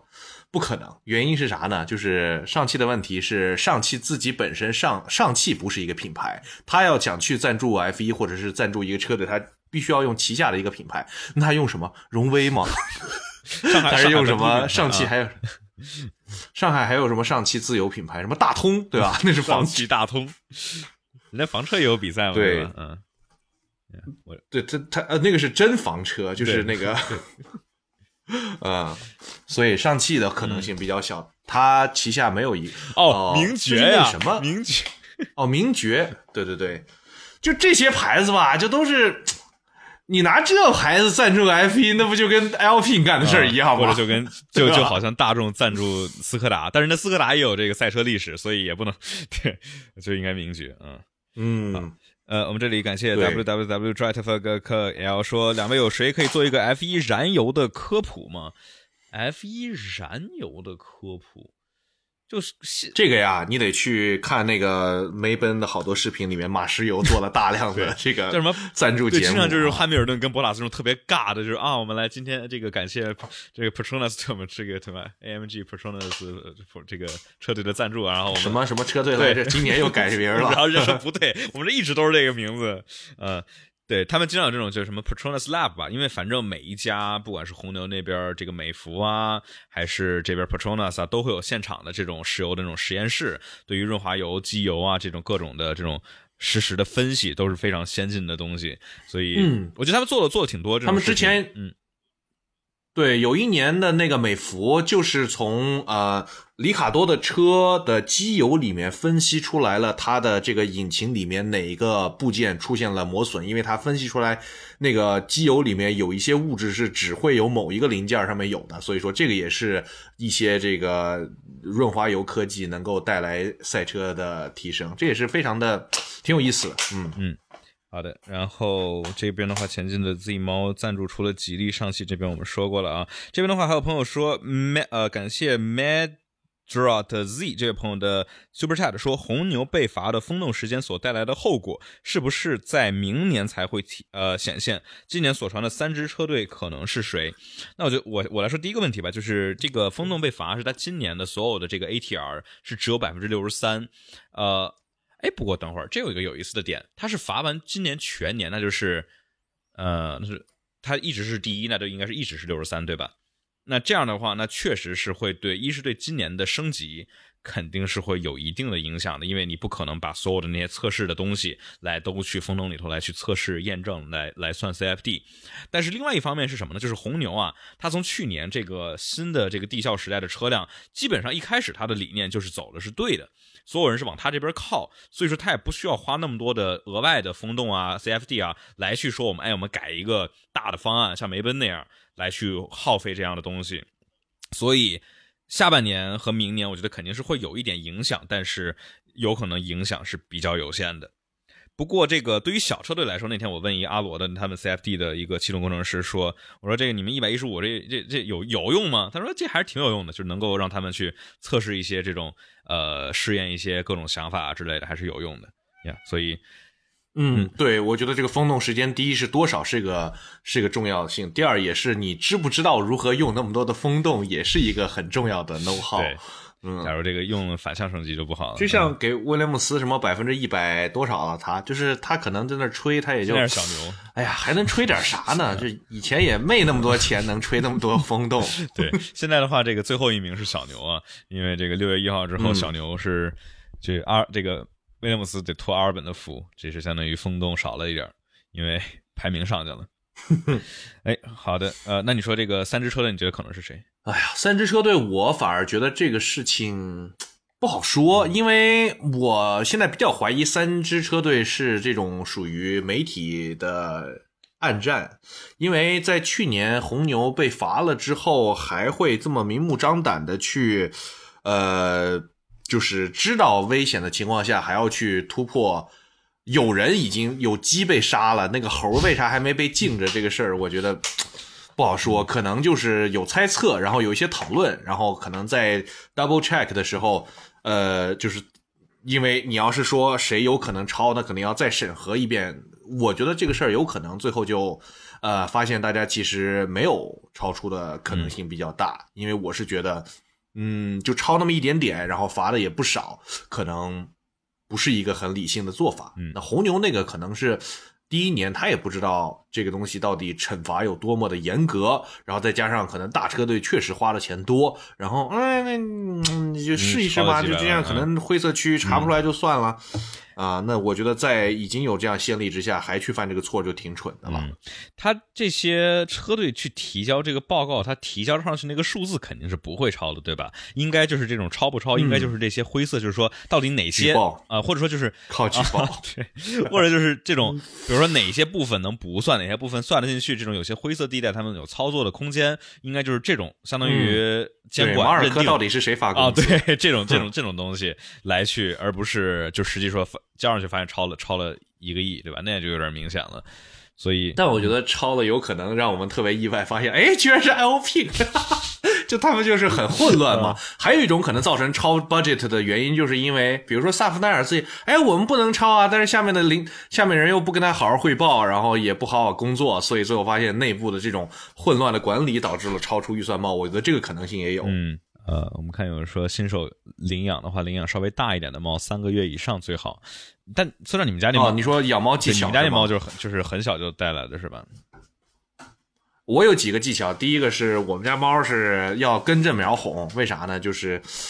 就他爸妈的这个都是我朋友的猫，嗯、所以说他们的这个呃习性啊各方面都挺好的。然后这样的话，我们家猫咪也都挺可爱，也都挺乖。嗯、还有就是，我觉得我一下养了两只啊，因为我觉得其实养一只跟养两只差不多，就多多点猫粮钱。嗯、呃，确实是这样。第三就是一定要全套自动设备，这样你就纯撸啊，然后没有那些特别呃琐碎的麻烦的铲屎的工作啊。对，这啊这这个的话也是这个。呃，顺应着 Charles Not Leclerc 这位朋友的 Super Chat 啊，就是说问问我们这个养猫的小 Tips。对这种全套的智能的东西，确实是确实是好用，但是你得确保靠谱。这就怕这种，对吧？就比如它这个该出粮了，其实没出，就把猫饿着了之类的。就一般来说，现在这种大品牌问题不是特别的大。之前小米的那个喂食器里头的那个设计缺陷，那比较讨厌。它里头那个这个扇叶三叶的那个扇叶会容易断，现在好像是。修复了，我也不是特别确定。反正我们家现在新换了一个，还行。嗯、然后，呃，我发我们家喂食的也是那个小米，嗯、没什么问题。嗯、但是它那个小米的喂水的特别垃圾，就是我跟我朋友家都坏了。哦，我们家那个是出了点声儿，然后我们家猫不爱不喜欢喝小米的那个喂水的。我现在换了小佩的这个，它巨爱喝，就我就是肉眼可见，就是我现在老得给它换这个水，因为就就没了。反正小小佩的这个圆的这个，而且它是无线的，呃，无线的感应的这个。电机没有赞助啊，对，但是大家可以可以去试试。还还有，我之前挑了好久自动猫砂盆，嗯、最后挑了一家叫有培，最近他们倒闭了。OK，、啊、但是还能用，但是就是如果坏了的话就修不了，嗯、所以就是要买大品牌销量高的，谁知道哪天又倒闭了？这家原本销量还挺高的，我看怎么说倒闭就倒闭了。这个真的是。呃，OK，然后这边的话，感谢 www d r i t f g KL 说村长做一期健身 vlog 和美食 vlog 好不好？然后就是老汉的续约靠谱吗？呃，健身 vlog 啊，最近我正在恢复期，你有没有发现我最近有变？呃，不，就最近稍微这个有一点恢复啊，能不能看得出来我这个线条有没有？嗯，刚开始因为这之前疫情断断续续的健身都。呃，有点有点那什么，美食我们可以啊，一起去拍一个。我一直说这个拍一个，店嘛，对吧？村长品新疆菜，对吧？让你知道一下哪儿才是。那天解说还有人问，嗯、因为比赛太无聊了嘛，嗯、聊起吃的，说推荐北京好吃的烤羊肉串对，我觉得下次我们可以去拍一个。嗯，然后还有啥？他说这个老汉续约，这又是老汉续约咋还能不靠谱呢？就还能咋地？就很精的这个一个 super chat 的两个问题啊，当然我们也会回。呃，老汉续约的话。我觉得应该就是谈戏的条件了吧，因为我们看这个赛季也看出来，就是拉塞尔好像不是那个能够去干翻老汉的那个人。但一方面可能说是确实老汉还是牛，对吧？这个七次世界冠军不是白拿的，这个第一年打平阿隆索，这真的不是平白无故就能够做到的，这确实是顶级的实力跟天赋。所以你觉得拉塞尔这个到底实力是一个什么样的级别的水平呢？我觉得年轻人啊，还是要经过一些生活的波折，才能状进入一个比较成熟的状态。所以我觉得他的实力和天赋都还是非常明显是有的，但是需要经历一些波折。这个有老汉在前面替他扛着，再加上车没有争冠，对于他来说是一件好事儿。嗯，人家威廉姆斯都开三年了，这还不够波折吗？还得咋样？啊，那个就是就是 嗯你在底。底底下呀，你就表现不好也没人发现，你他是表现好一点特别明显，但是在好车队就完全反过来了嘛。你这个表现好是正常，你表现一不好特别明显。佩雷斯对吧？嗯，其实包括拉塞尔，其实也是略微有一点啊。你看，不管是加拿大站的上墙啊，还是这好几站就这排位没开过老汉啊，然后包括这个失误把老汉还给挡了呀，就是这种。确实，今年本来想着说是去年啊，这个第一年。来梅奔就跟老汉能够感觉五五开，对吧？总体下来，上半年拉塞尔更强一点，下半年老汉更强一点。那拉塞尔拿了个杆位，拿了个胜利。本来说能够在这次之上，能像当时勒克莱尔那样，对吧？一九年打平，勉强打平维特尔吧。二零年吊打维特尔，但是这个好像发现这老汉确实还是还是姜还是够辣。这个跟头哥两个人确实牛啊！这零七年迈凯伦这没拿世界冠军，哎。也就是太可惜，也就是因为这俩人太牛了。你说，但凡一个人稍微弱一点，就就肯定世界冠军轻松，对吧？这车又快，人又强。好的，那我们这边感谢 J 金某人 J 这位朋友的 Super Chat 说，佩雷兹的粉去年喜欢上了马格努森，夸夸马呗，这就有点难啊。马格努森，你是咋？哦，去年确实表现，去年马格努森挺棒的，对，就是衬出来的，都是衬出来的。但是就是从佩雷斯粉丝变成了马格努森粉丝，这种模模式确实比较少见。就挺首先明显应该不是不是颜粉啊，因为颜粉都喜欢什么拉塞尔、勒克莱尔去了，说明这是一个真正爱赛车的粉丝，非常好，值得鼓励。夸一夸马格努森，我觉得马格努森给我们今年的比赛带来了本来很无聊的比赛带来那么一点点波折吧和戏剧性。嗯，马格努森，你看昨天马格努森被开的时候，人家是唯一一个在场上非常认真画龙的车手。被开、被抄还是被不不不被 抄的时候，被开还没到呢，这还要再过半个半年才被开。嗯，马格努森就是今年不就咱现在就是因为他没有一个稳定的对比的标杆啊。但就说当时马格努森跟谁跟巴顿比，对吧？就马格努森跟巴顿的差，我老喜欢就是拿这个，因为否则的话，霍肯伯格跟马格努森之前没有啥这个共同的这种共通的队友嘛，对吧？你说。就是当时在迈凯伦都跟巴顿开过一年，两个人差的都差不多，但霍肯伯格更年轻一点。呃，然后马霍肯伯格是开过雷诺是吧？对啊，啊不不不，马格努森是开过雷诺是吧？但他那年马格努森开过吗？啊，对，好像有一点这个印象。对，就马格努森当时雷诺开的开的贼烂，然后后来去哈斯之后就还不错，跟格罗斯让五五开，对吧？当时他跟格罗斯让真的是挺挺接近的，排位速度啊、正赛啊，基本都就是。就像我们说今年法拉利一样，对吧？总是能够跑到一块儿去。呃，当时那辆哈斯也是，嗯，所以哎呀，格罗斯让神经刀也是很怀念。对啊，对，你看现在也少了格罗斯让这样的车手，就是要快挺快的，但是要失误的话，这确实能够给我们贡献，就各种花里胡哨的，对吧？就想这都能上墙，这。对，而且我听过消音最多的一句话就是由格罗斯让贡献的。那年好像是在雨里面死病了，然后大概骂了两个屏幕的这个 点点点。对，呃，格罗斯让从一八年，格罗斯让一八年上半年巨烂，就各种出事儿，又是阿塞拜疆对吧？自己安全车上墙，又是这个西班牙站三号弯自己直接放烟雾弹，咔，然后把霍肯伯格给害了。呃，然后一九年、二零年这两年，就二零年就是最后相当于职业生涯的对土耳其，二零年土耳其啊，对，所以马格努森怎么评价这个很有很有观感，叫什么？能贡献精彩场景的？我觉得一个在 F 一开了将近十年的车手吧。啊，这说明他还是实力不错的，毕竟能在这待十年，本身就是实力的证明了。对，然后啊，其实这周末还有这个挡挡勒克莱尔，对吧？这个被勒克莱尔，呃，是当时排位还是还是对，应该是冲刺排位吧？反正把勒克莱尔给挡了，他自己出失误了出去之后，然后回来就卡在勒克莱尔前面开，然后反正把勒克莱尔搞得贼不爽。所以这俩人都是今年，哎呀，比较难受的一年。就是大家粉佩佩大师的话，这个。二一年啊，不对，二一年是不是？佩纳是二零年发挥，下半赛季发挥确实棒，这个确实应该看得挺爽的。嗯，这个也是拿极强的实力来去给自己二一年的席位啊，给来去这个做了一个证明。下一个问题说，感谢 Mark Tues 这位朋友的 Super Chat 说，以目前国内赛车的发展，下一个周冠宇要等多久？我我觉得是这样的，下一个周冠宇你就拿什么心态去想呢？你就想啥时候出下一个姚明，因为这种机会真的是可遇不，不是说可遇不可求吧，就是我们没有在，甚至没没有一个培养赛车手的体系，就周冠宇和那么几个小孩儿。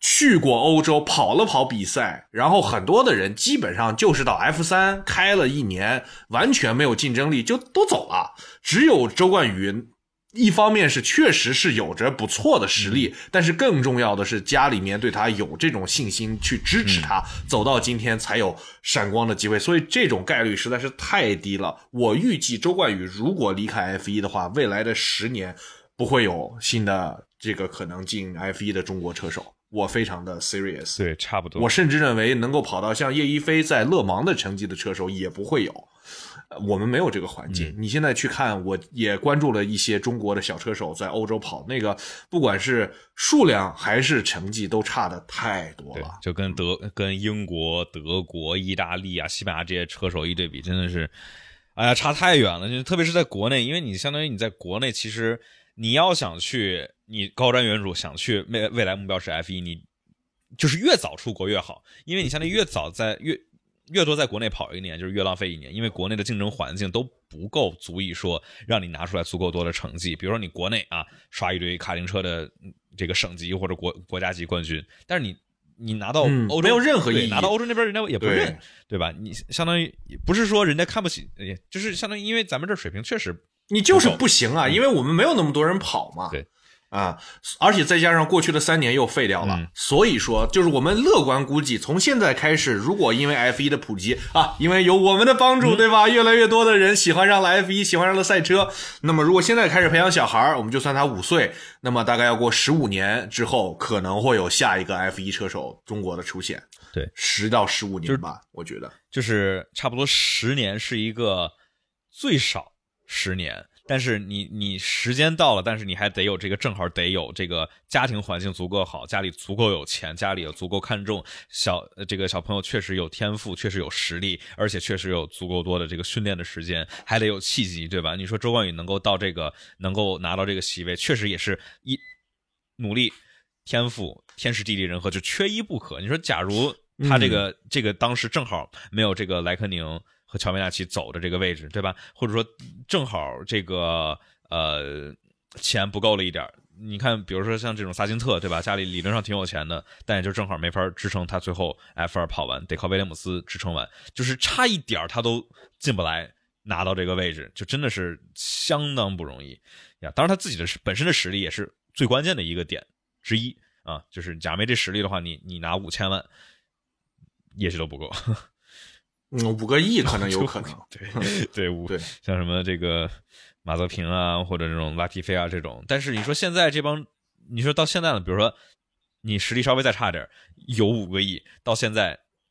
有车队会，嗯，现在有也进不去，对啊，也进不去。现在车队这个标准是越来越高，对吧？所以说小周这个卡的这点还是还是挺不错的，算是我们能想到的唯一一个还算可以的点，他确实是 最后进去了。我看你说让你生一个，让我生一个，好好培养，我觉得没戏的，因为我们都不是赛车这玩意儿啊，也是一个非常阶级固化的事情。你最好爹就是让周冠宇生一个是最靠谱的，不让 让周冠宇找一个老婆生一个，这个 周冠宇自己让周冠宇去找那个。呃，F 三的那个叫什么来着？对吧？Sophia，然后生一个，那我觉得这个是有希望的。这个确实要看天赋啊。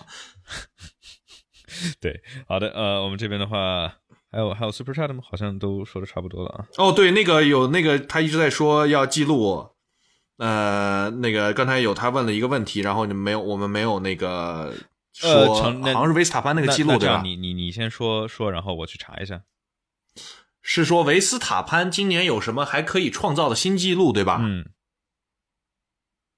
嗯，我觉得首先他的这个连胜记录嘛，九连胜看起来也不远了，已经八连胜了，对吧？对，啊，那就再赢两场，荷兰肯定赢啊，主场，呃，那就九连胜了。我然后就这个意大利蒙扎，蒙扎那个，对吧？直道上那红牛不往死里虐你啊！对吧？那你这拼引擎功率的赛道，你更没戏了。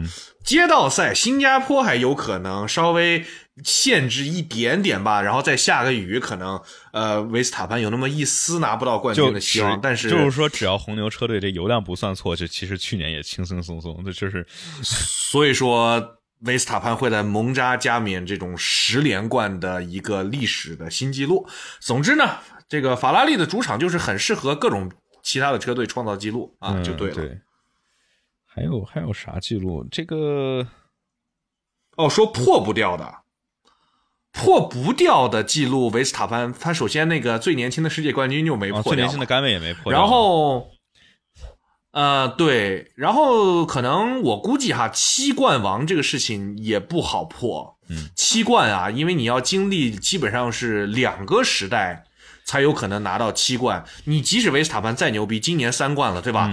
后明年二四年再拿一冠，二五年再拿一，那也就五冠。然后你还要在二六年新规之后再去拿两冠，才能到七冠。然后你要再破七冠八冠，我觉得维斯塔潘的实力是有实力挑战这个七冠的记录的啊。但是我觉得还有一个他有，呃。呃，但是就是想破掉这个七冠的记录还是很难的，我觉得很。这也是天时地利人和。这个像维斯塔潘或者说汉密尔顿嘛，对吧？我们说这都是顶级的车手，或者就是头哥，对吧？我们说头哥跟老汉比这实力是是差不多的，但是对吧？一个拿了七个世界冠军，一个只拿了两个。你是说汉密尔顿就比头哥强？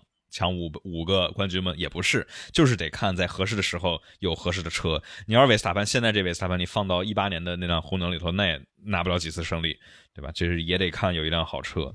我们说，呃。哦，有一个记录他肯定破不了，是这个最快拿到惩罚的记录啊！这是维特尔这个 轻松拿到，这是对吧？职业生涯里头开始的 F 一职业生涯不超过十秒钟拿到了一个这个维修区超速啊！但听这个意思，像是说就是维斯塔潘只有已经破不了的记录他破不了，只要还他有机会能破的，好像都有机会能破。嗯，对，我想想还有什么这种最多胜利也就一百一百多场，他现在已经三。汉密尔顿的一百零三场，已经五十快五十场了吧？对，现在的话一年里头比赛多，所以说这个就很快就就上去了。嗯，哦，我记得刚才还有一个说红牛今年有可能全胜夺冠吗？我觉得完全有可能啊！你可以从比利时就可以看，你即使维斯塔潘没了，佩雷斯开着那个车依然比所有的人都要快。嗯，对啊。呃，但是我觉得全胜是但是佩雷兹的话，我觉得不是能够百分之百保证能够拿这个维斯塔潘第一，他能拿第二。你看，这是他是过去的五场以来，终于再一次登上了第二名，对吧？看一二三四五六哦，七场以来，他上一次第二还是迈阿密呢。所以说，就是假如维斯塔潘，比如说。油加少了，或者爆了个胎啥的，这佩雷斯真不一定能够就保证这个能够夺冠。你看后面，假如所以你觉得今年能全胜吗？就是以车辆的这个性能肯定是可以的，但是另外一方面的话，他得这个你就说行不行？不行。那我说个行，我们来打个小组，我就来 take the risk。我说，那我估计我要是赢了的话，得是赢五顿饭；你要赢了，只赢一顿饭，对吧？对对，你这个可以，那就这么算，就这么算了。好，大大家也帮我们记一下啊。这个的话，主要是你全胜的话，就真得做到完美。你看当时 M P 四四对吧？八八年的那个那辆车也也就差一场全胜。F 二零零四对吧？也是差一点全胜，都没有能做到。梅奔的这个 W 十一对吧？也就是差那么一点，就差了意大利 那个迷之迷之法使，然后包括呃。最后的阿布扎比，但对，主要是怕意外，赢幺幺七五顿早饭。应该是到古德伍德了啊！古德伍德说有很多的孩孩子，文化氛围相当的羡慕。哎呀，说起来，不知道各位有没有看过《Top Gear》里面有一集，就是呃，这个 Jim 呃 Clarkson 把所有的英国的生产过的各种各样的汽车聚集在一个这个悬崖边上，然后哇哦，那整个游行实在是太壮观了。我觉得这个确实是这个英国。上百年，包括其他的国家，德国、法国，整个欧洲、美国吧，这种上百年的汽车文化，我们可以赶上。对，还有啊，对，意大利，意大利，意大利，我们可以赶上汽车的技术，赶上汽车的市场，但是汽车的文化只能是一步一步脚印来的。所以我们的文化也是，我们加油啊，多做一些这个有趣的内容。当然也希望有没有这种对吧，更大的金主愿意资助我们去做一些更大的项目，我也可以去喊一下，大家中国的汽车都集聚集在什么这个这个这个这个哪儿哪儿哪儿，对吧？呃，但是人也不来呀，咱也没有像 Top Gear 这样的制作环境号召力，对吧？所以哦，对，人家说要要要嗯加电啊，我们确确实啊，这个确实国内的这个，你说是不是这个汽车文化只能够仅限于在这种油车的环境下来做呢？不啊，我认为只要是文化有时间都能堆积的出来。比如说在最近，可能虽然说中国的汽车只有三十年的发展吧，但是比如说像桑塔纳这样的车，它也也是文化了。我觉得那天看了一个桑旅，给我激动的不行不行的，这也是汽车文化的表现嘛。快速的步入到电车，就相当于少了中间的一段这种油车的积累嘛，所以但是我认为，我不，我觉得不不重要，这是我们中国特色的这个汽车文化道路、啊。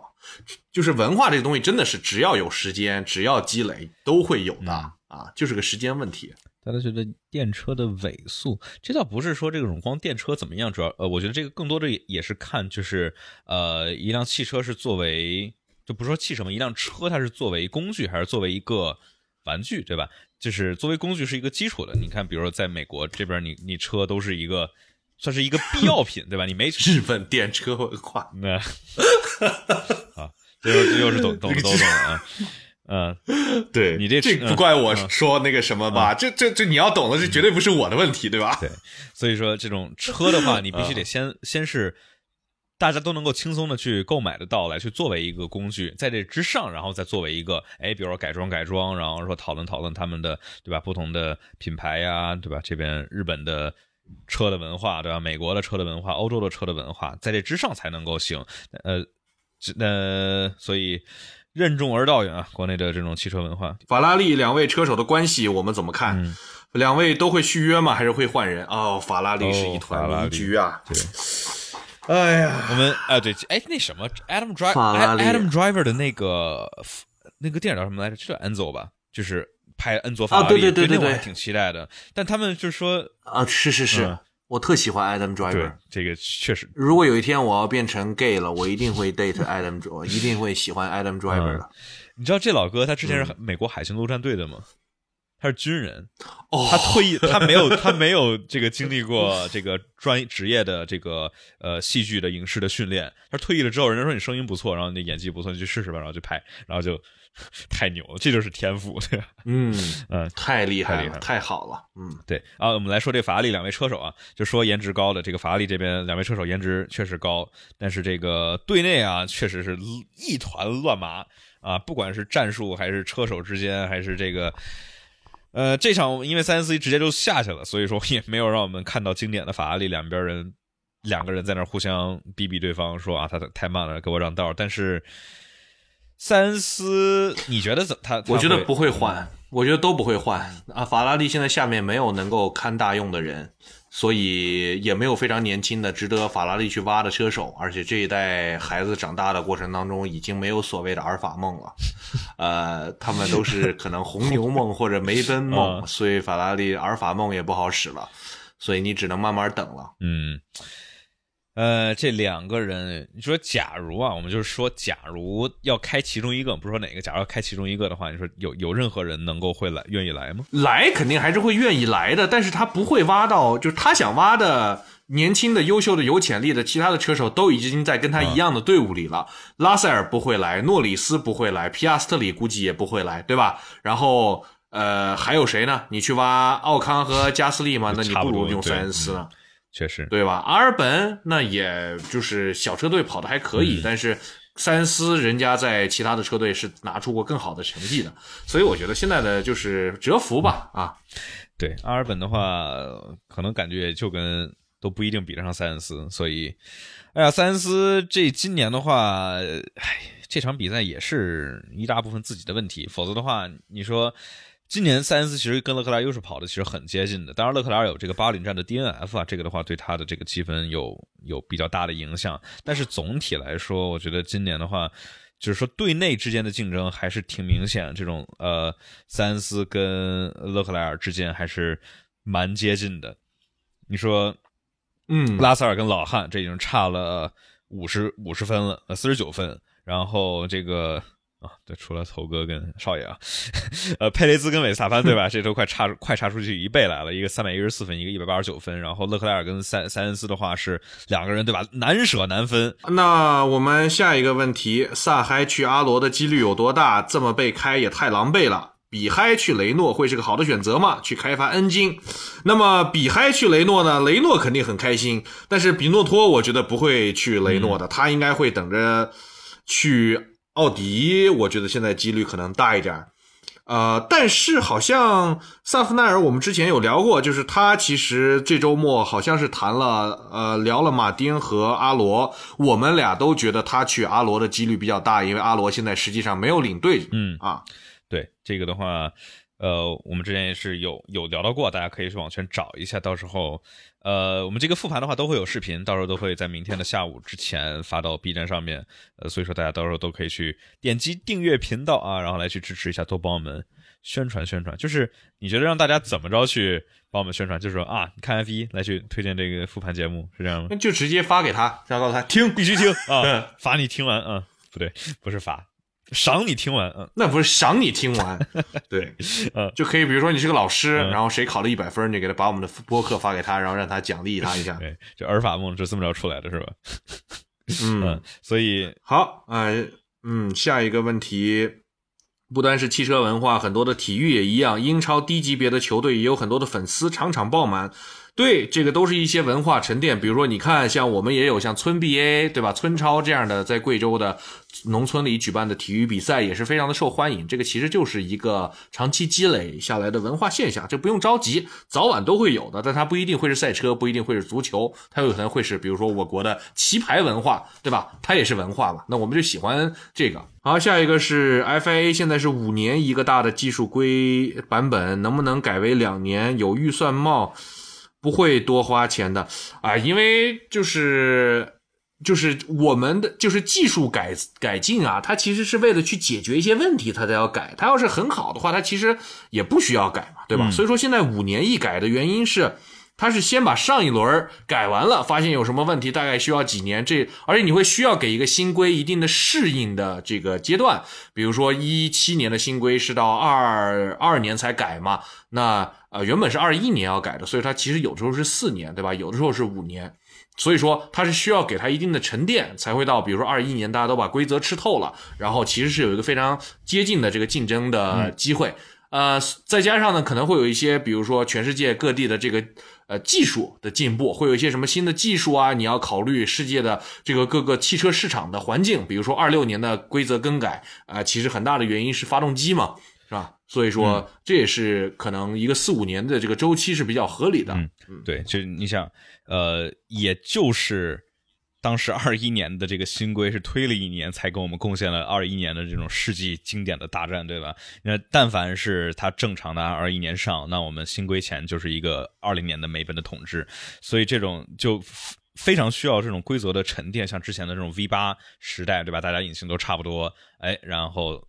两千年，呃，二零一零年那连续几年，虽然我们说啊，维维维特尔四年夺冠，但是那个比赛是真的精彩，而且冠军赛的竞争是相当的激烈，所以确实是需要这种规则的沉淀。然后说二六年这个，它一是引擎改，二是假如按照现在这个引擎新规的话，它气动规则必须要大改，它否则的话，这车就是会非常成问题。这个直道上面会需要提前来去降档，然后就是会造成很大的速度差。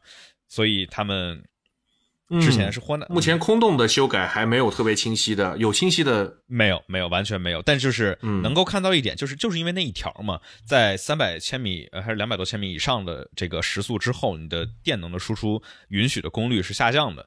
但是对吧？我们知道，你随着速度的增加，你空气的阻力是跟速度的平方是成正比的。所以说，你速度越快，你需要克服空气阻力做的工作越大，但是你限制的动力的输出。那那怎么办？你总不能越开越慢，对吧？所以只能通过主动气动来去达到一个更就是 OK 的一个尾速，对吧？你不想之后 F 一这个斯帕比利时站这个五号弯前，你只能跑到两百九十公里，对吧？所以这种肯定是会有我大胆预言，下一代的对我同意，我认为下一代会非常的专注于主动气动，会发现这个车开始变形了。嗯，那个就是 Formula One presented by Transformers。对 Hasbro 呃赞助的，呃，嗯，就是我觉得我作为观众还是很期待这个主动气动的，但是我另外一方面又在想，这到底会让我现在就是到头来，因为看了这上半年啊，我现在更关心的不是主动系统，是关心的是能不能怎么让把这个规则设计能让这些车队更接近一些，对吧？我们既想保证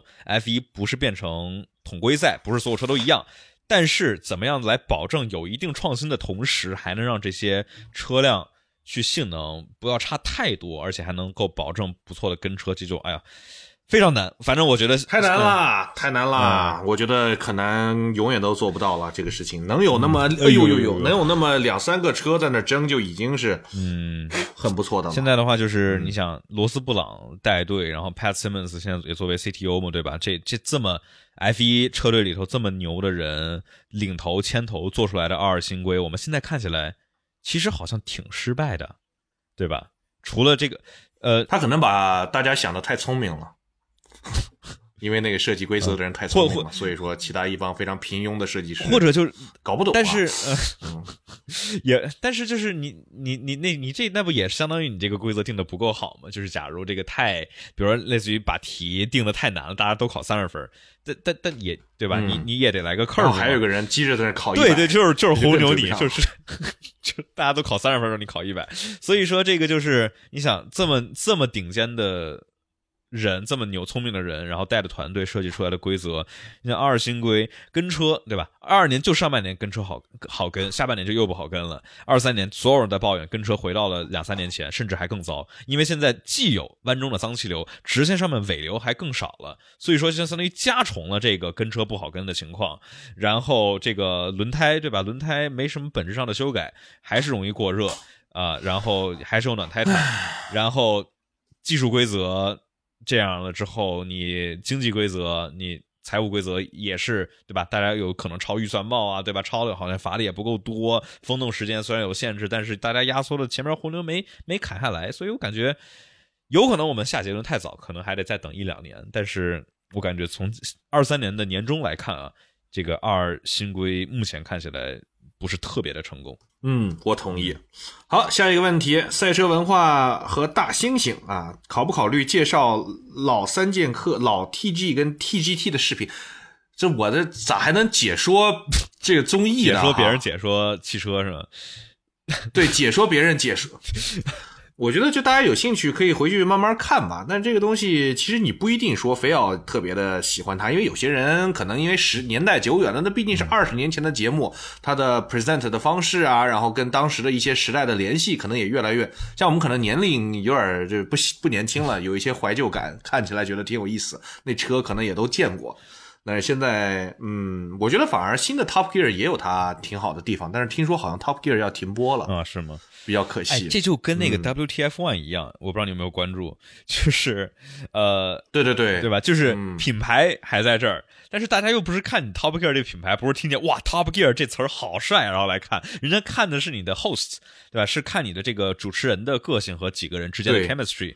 就是、嗯对啊你看这方程式漫谈这名儿多土，那不还是有非常有趣的主持人给你带来有趣的节目？啊对啊，嗯，对结果有人说我们就因为喜欢方程式漫谈这个名字才来听，就是估计是小学这个或者高数高数学的特别开心，对吧？特别带劲儿，然后解方程 呃这个，再再再来，哎呦搜索对下次请一个北大数学系的朋友过来好好聊怎么方程式啊。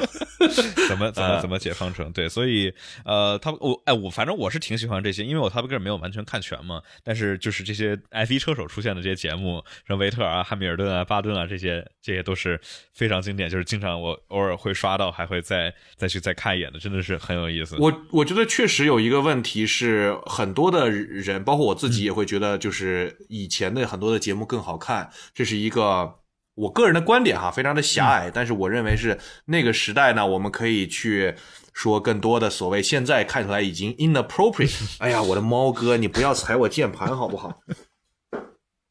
就我们可以说一些更呃 inappropriate 的这个不合适的一些笑话，然后讲一些现在已经不能讲的东西，尺度更大。包括他当时，其实我记得 Clarkson 也找过那种就是非常的啊歧视亚裔的那种。段桥段说是把一个好像是泰国女的吧，然后就把她放到车里，说这个车带什么自动按摩，就是让一个人就坐在那个身上，说那个座椅后面是一个泰国的女的在那给你按摩。所以就是它有它好的地方，但是它也有它这个时代的糟粕。但是确实总体上来说，我个人的感觉是因为现在在各个国家，其实就是各种各样的言论的这个尺度都越来越小，所以很多的对吧？你看我其实经常有的时候有一些很好笑的东西也不太敢笑了，所以这可能。是一个影响的因素啊，对，Damn！我现在听起来就自己是像特别像那种就是中西部的那种 White Republican，我操！难道人真的都是会变成了就是中年化了？不是我的意思，就是现在在 complain，就就就抱怨这些现在的年轻人啊，怎么怎么，我们当年怎么怎么，哎呀，就是嗯。嗯，对，反正这个东西吧，就每一代人有每一代人的这种节目嘛，就新的这种年轻的，对吧？这呃，国内的话，我不是，就说国外这种，就类似于 WTF One 这种，就是能够做的火起来，是很多年轻人来去更喜欢的这种内容啊，这种更符合时代潮流的内容。这个的话，也不是说谁就更好，经典的就更好，就是肯定是每一个时代有每一个时代喜欢的风格和语言，所以。我们就看看，尽可能的多这个延期，就不要不要太早被时代抛弃，对吧？尽可能的跟上一点节奏。呃，嗯，对，你要多看一些，这跟你讲个啥梗你都没听说过，你才过的是老白男的生活呢。对，好的，好，下一个问题，为什么今年后面的积分咬得这么紧，但是完全没有一二年的感觉？就算是忽略了红牛，哎，你觉得呢？呃，完全没有一二年的感觉，因为没有争胜利啊。因为前面维斯塔潘拉开太多了，所以说就算后面比较接近，他他也不好打的那么近。呃，然后说就算是忽略了红牛。你我的观点是，就是因为现在车都呃跟十年前比起来，车手都不犯错了，所以说即使我们会看到积分咬得很紧，车手之间来来回回的这个上下变化很大，但是单场比赛里面他的车的实力就基本代表了这场比赛的结果。比如说迈凯伦突然强，但是他会在强的那一场就特别强，就像一个小红，就像一个就是迷你版的红牛一样，在他第二、第三的位置一直开，前面也跟不上，但是后面也追不上，所以这种。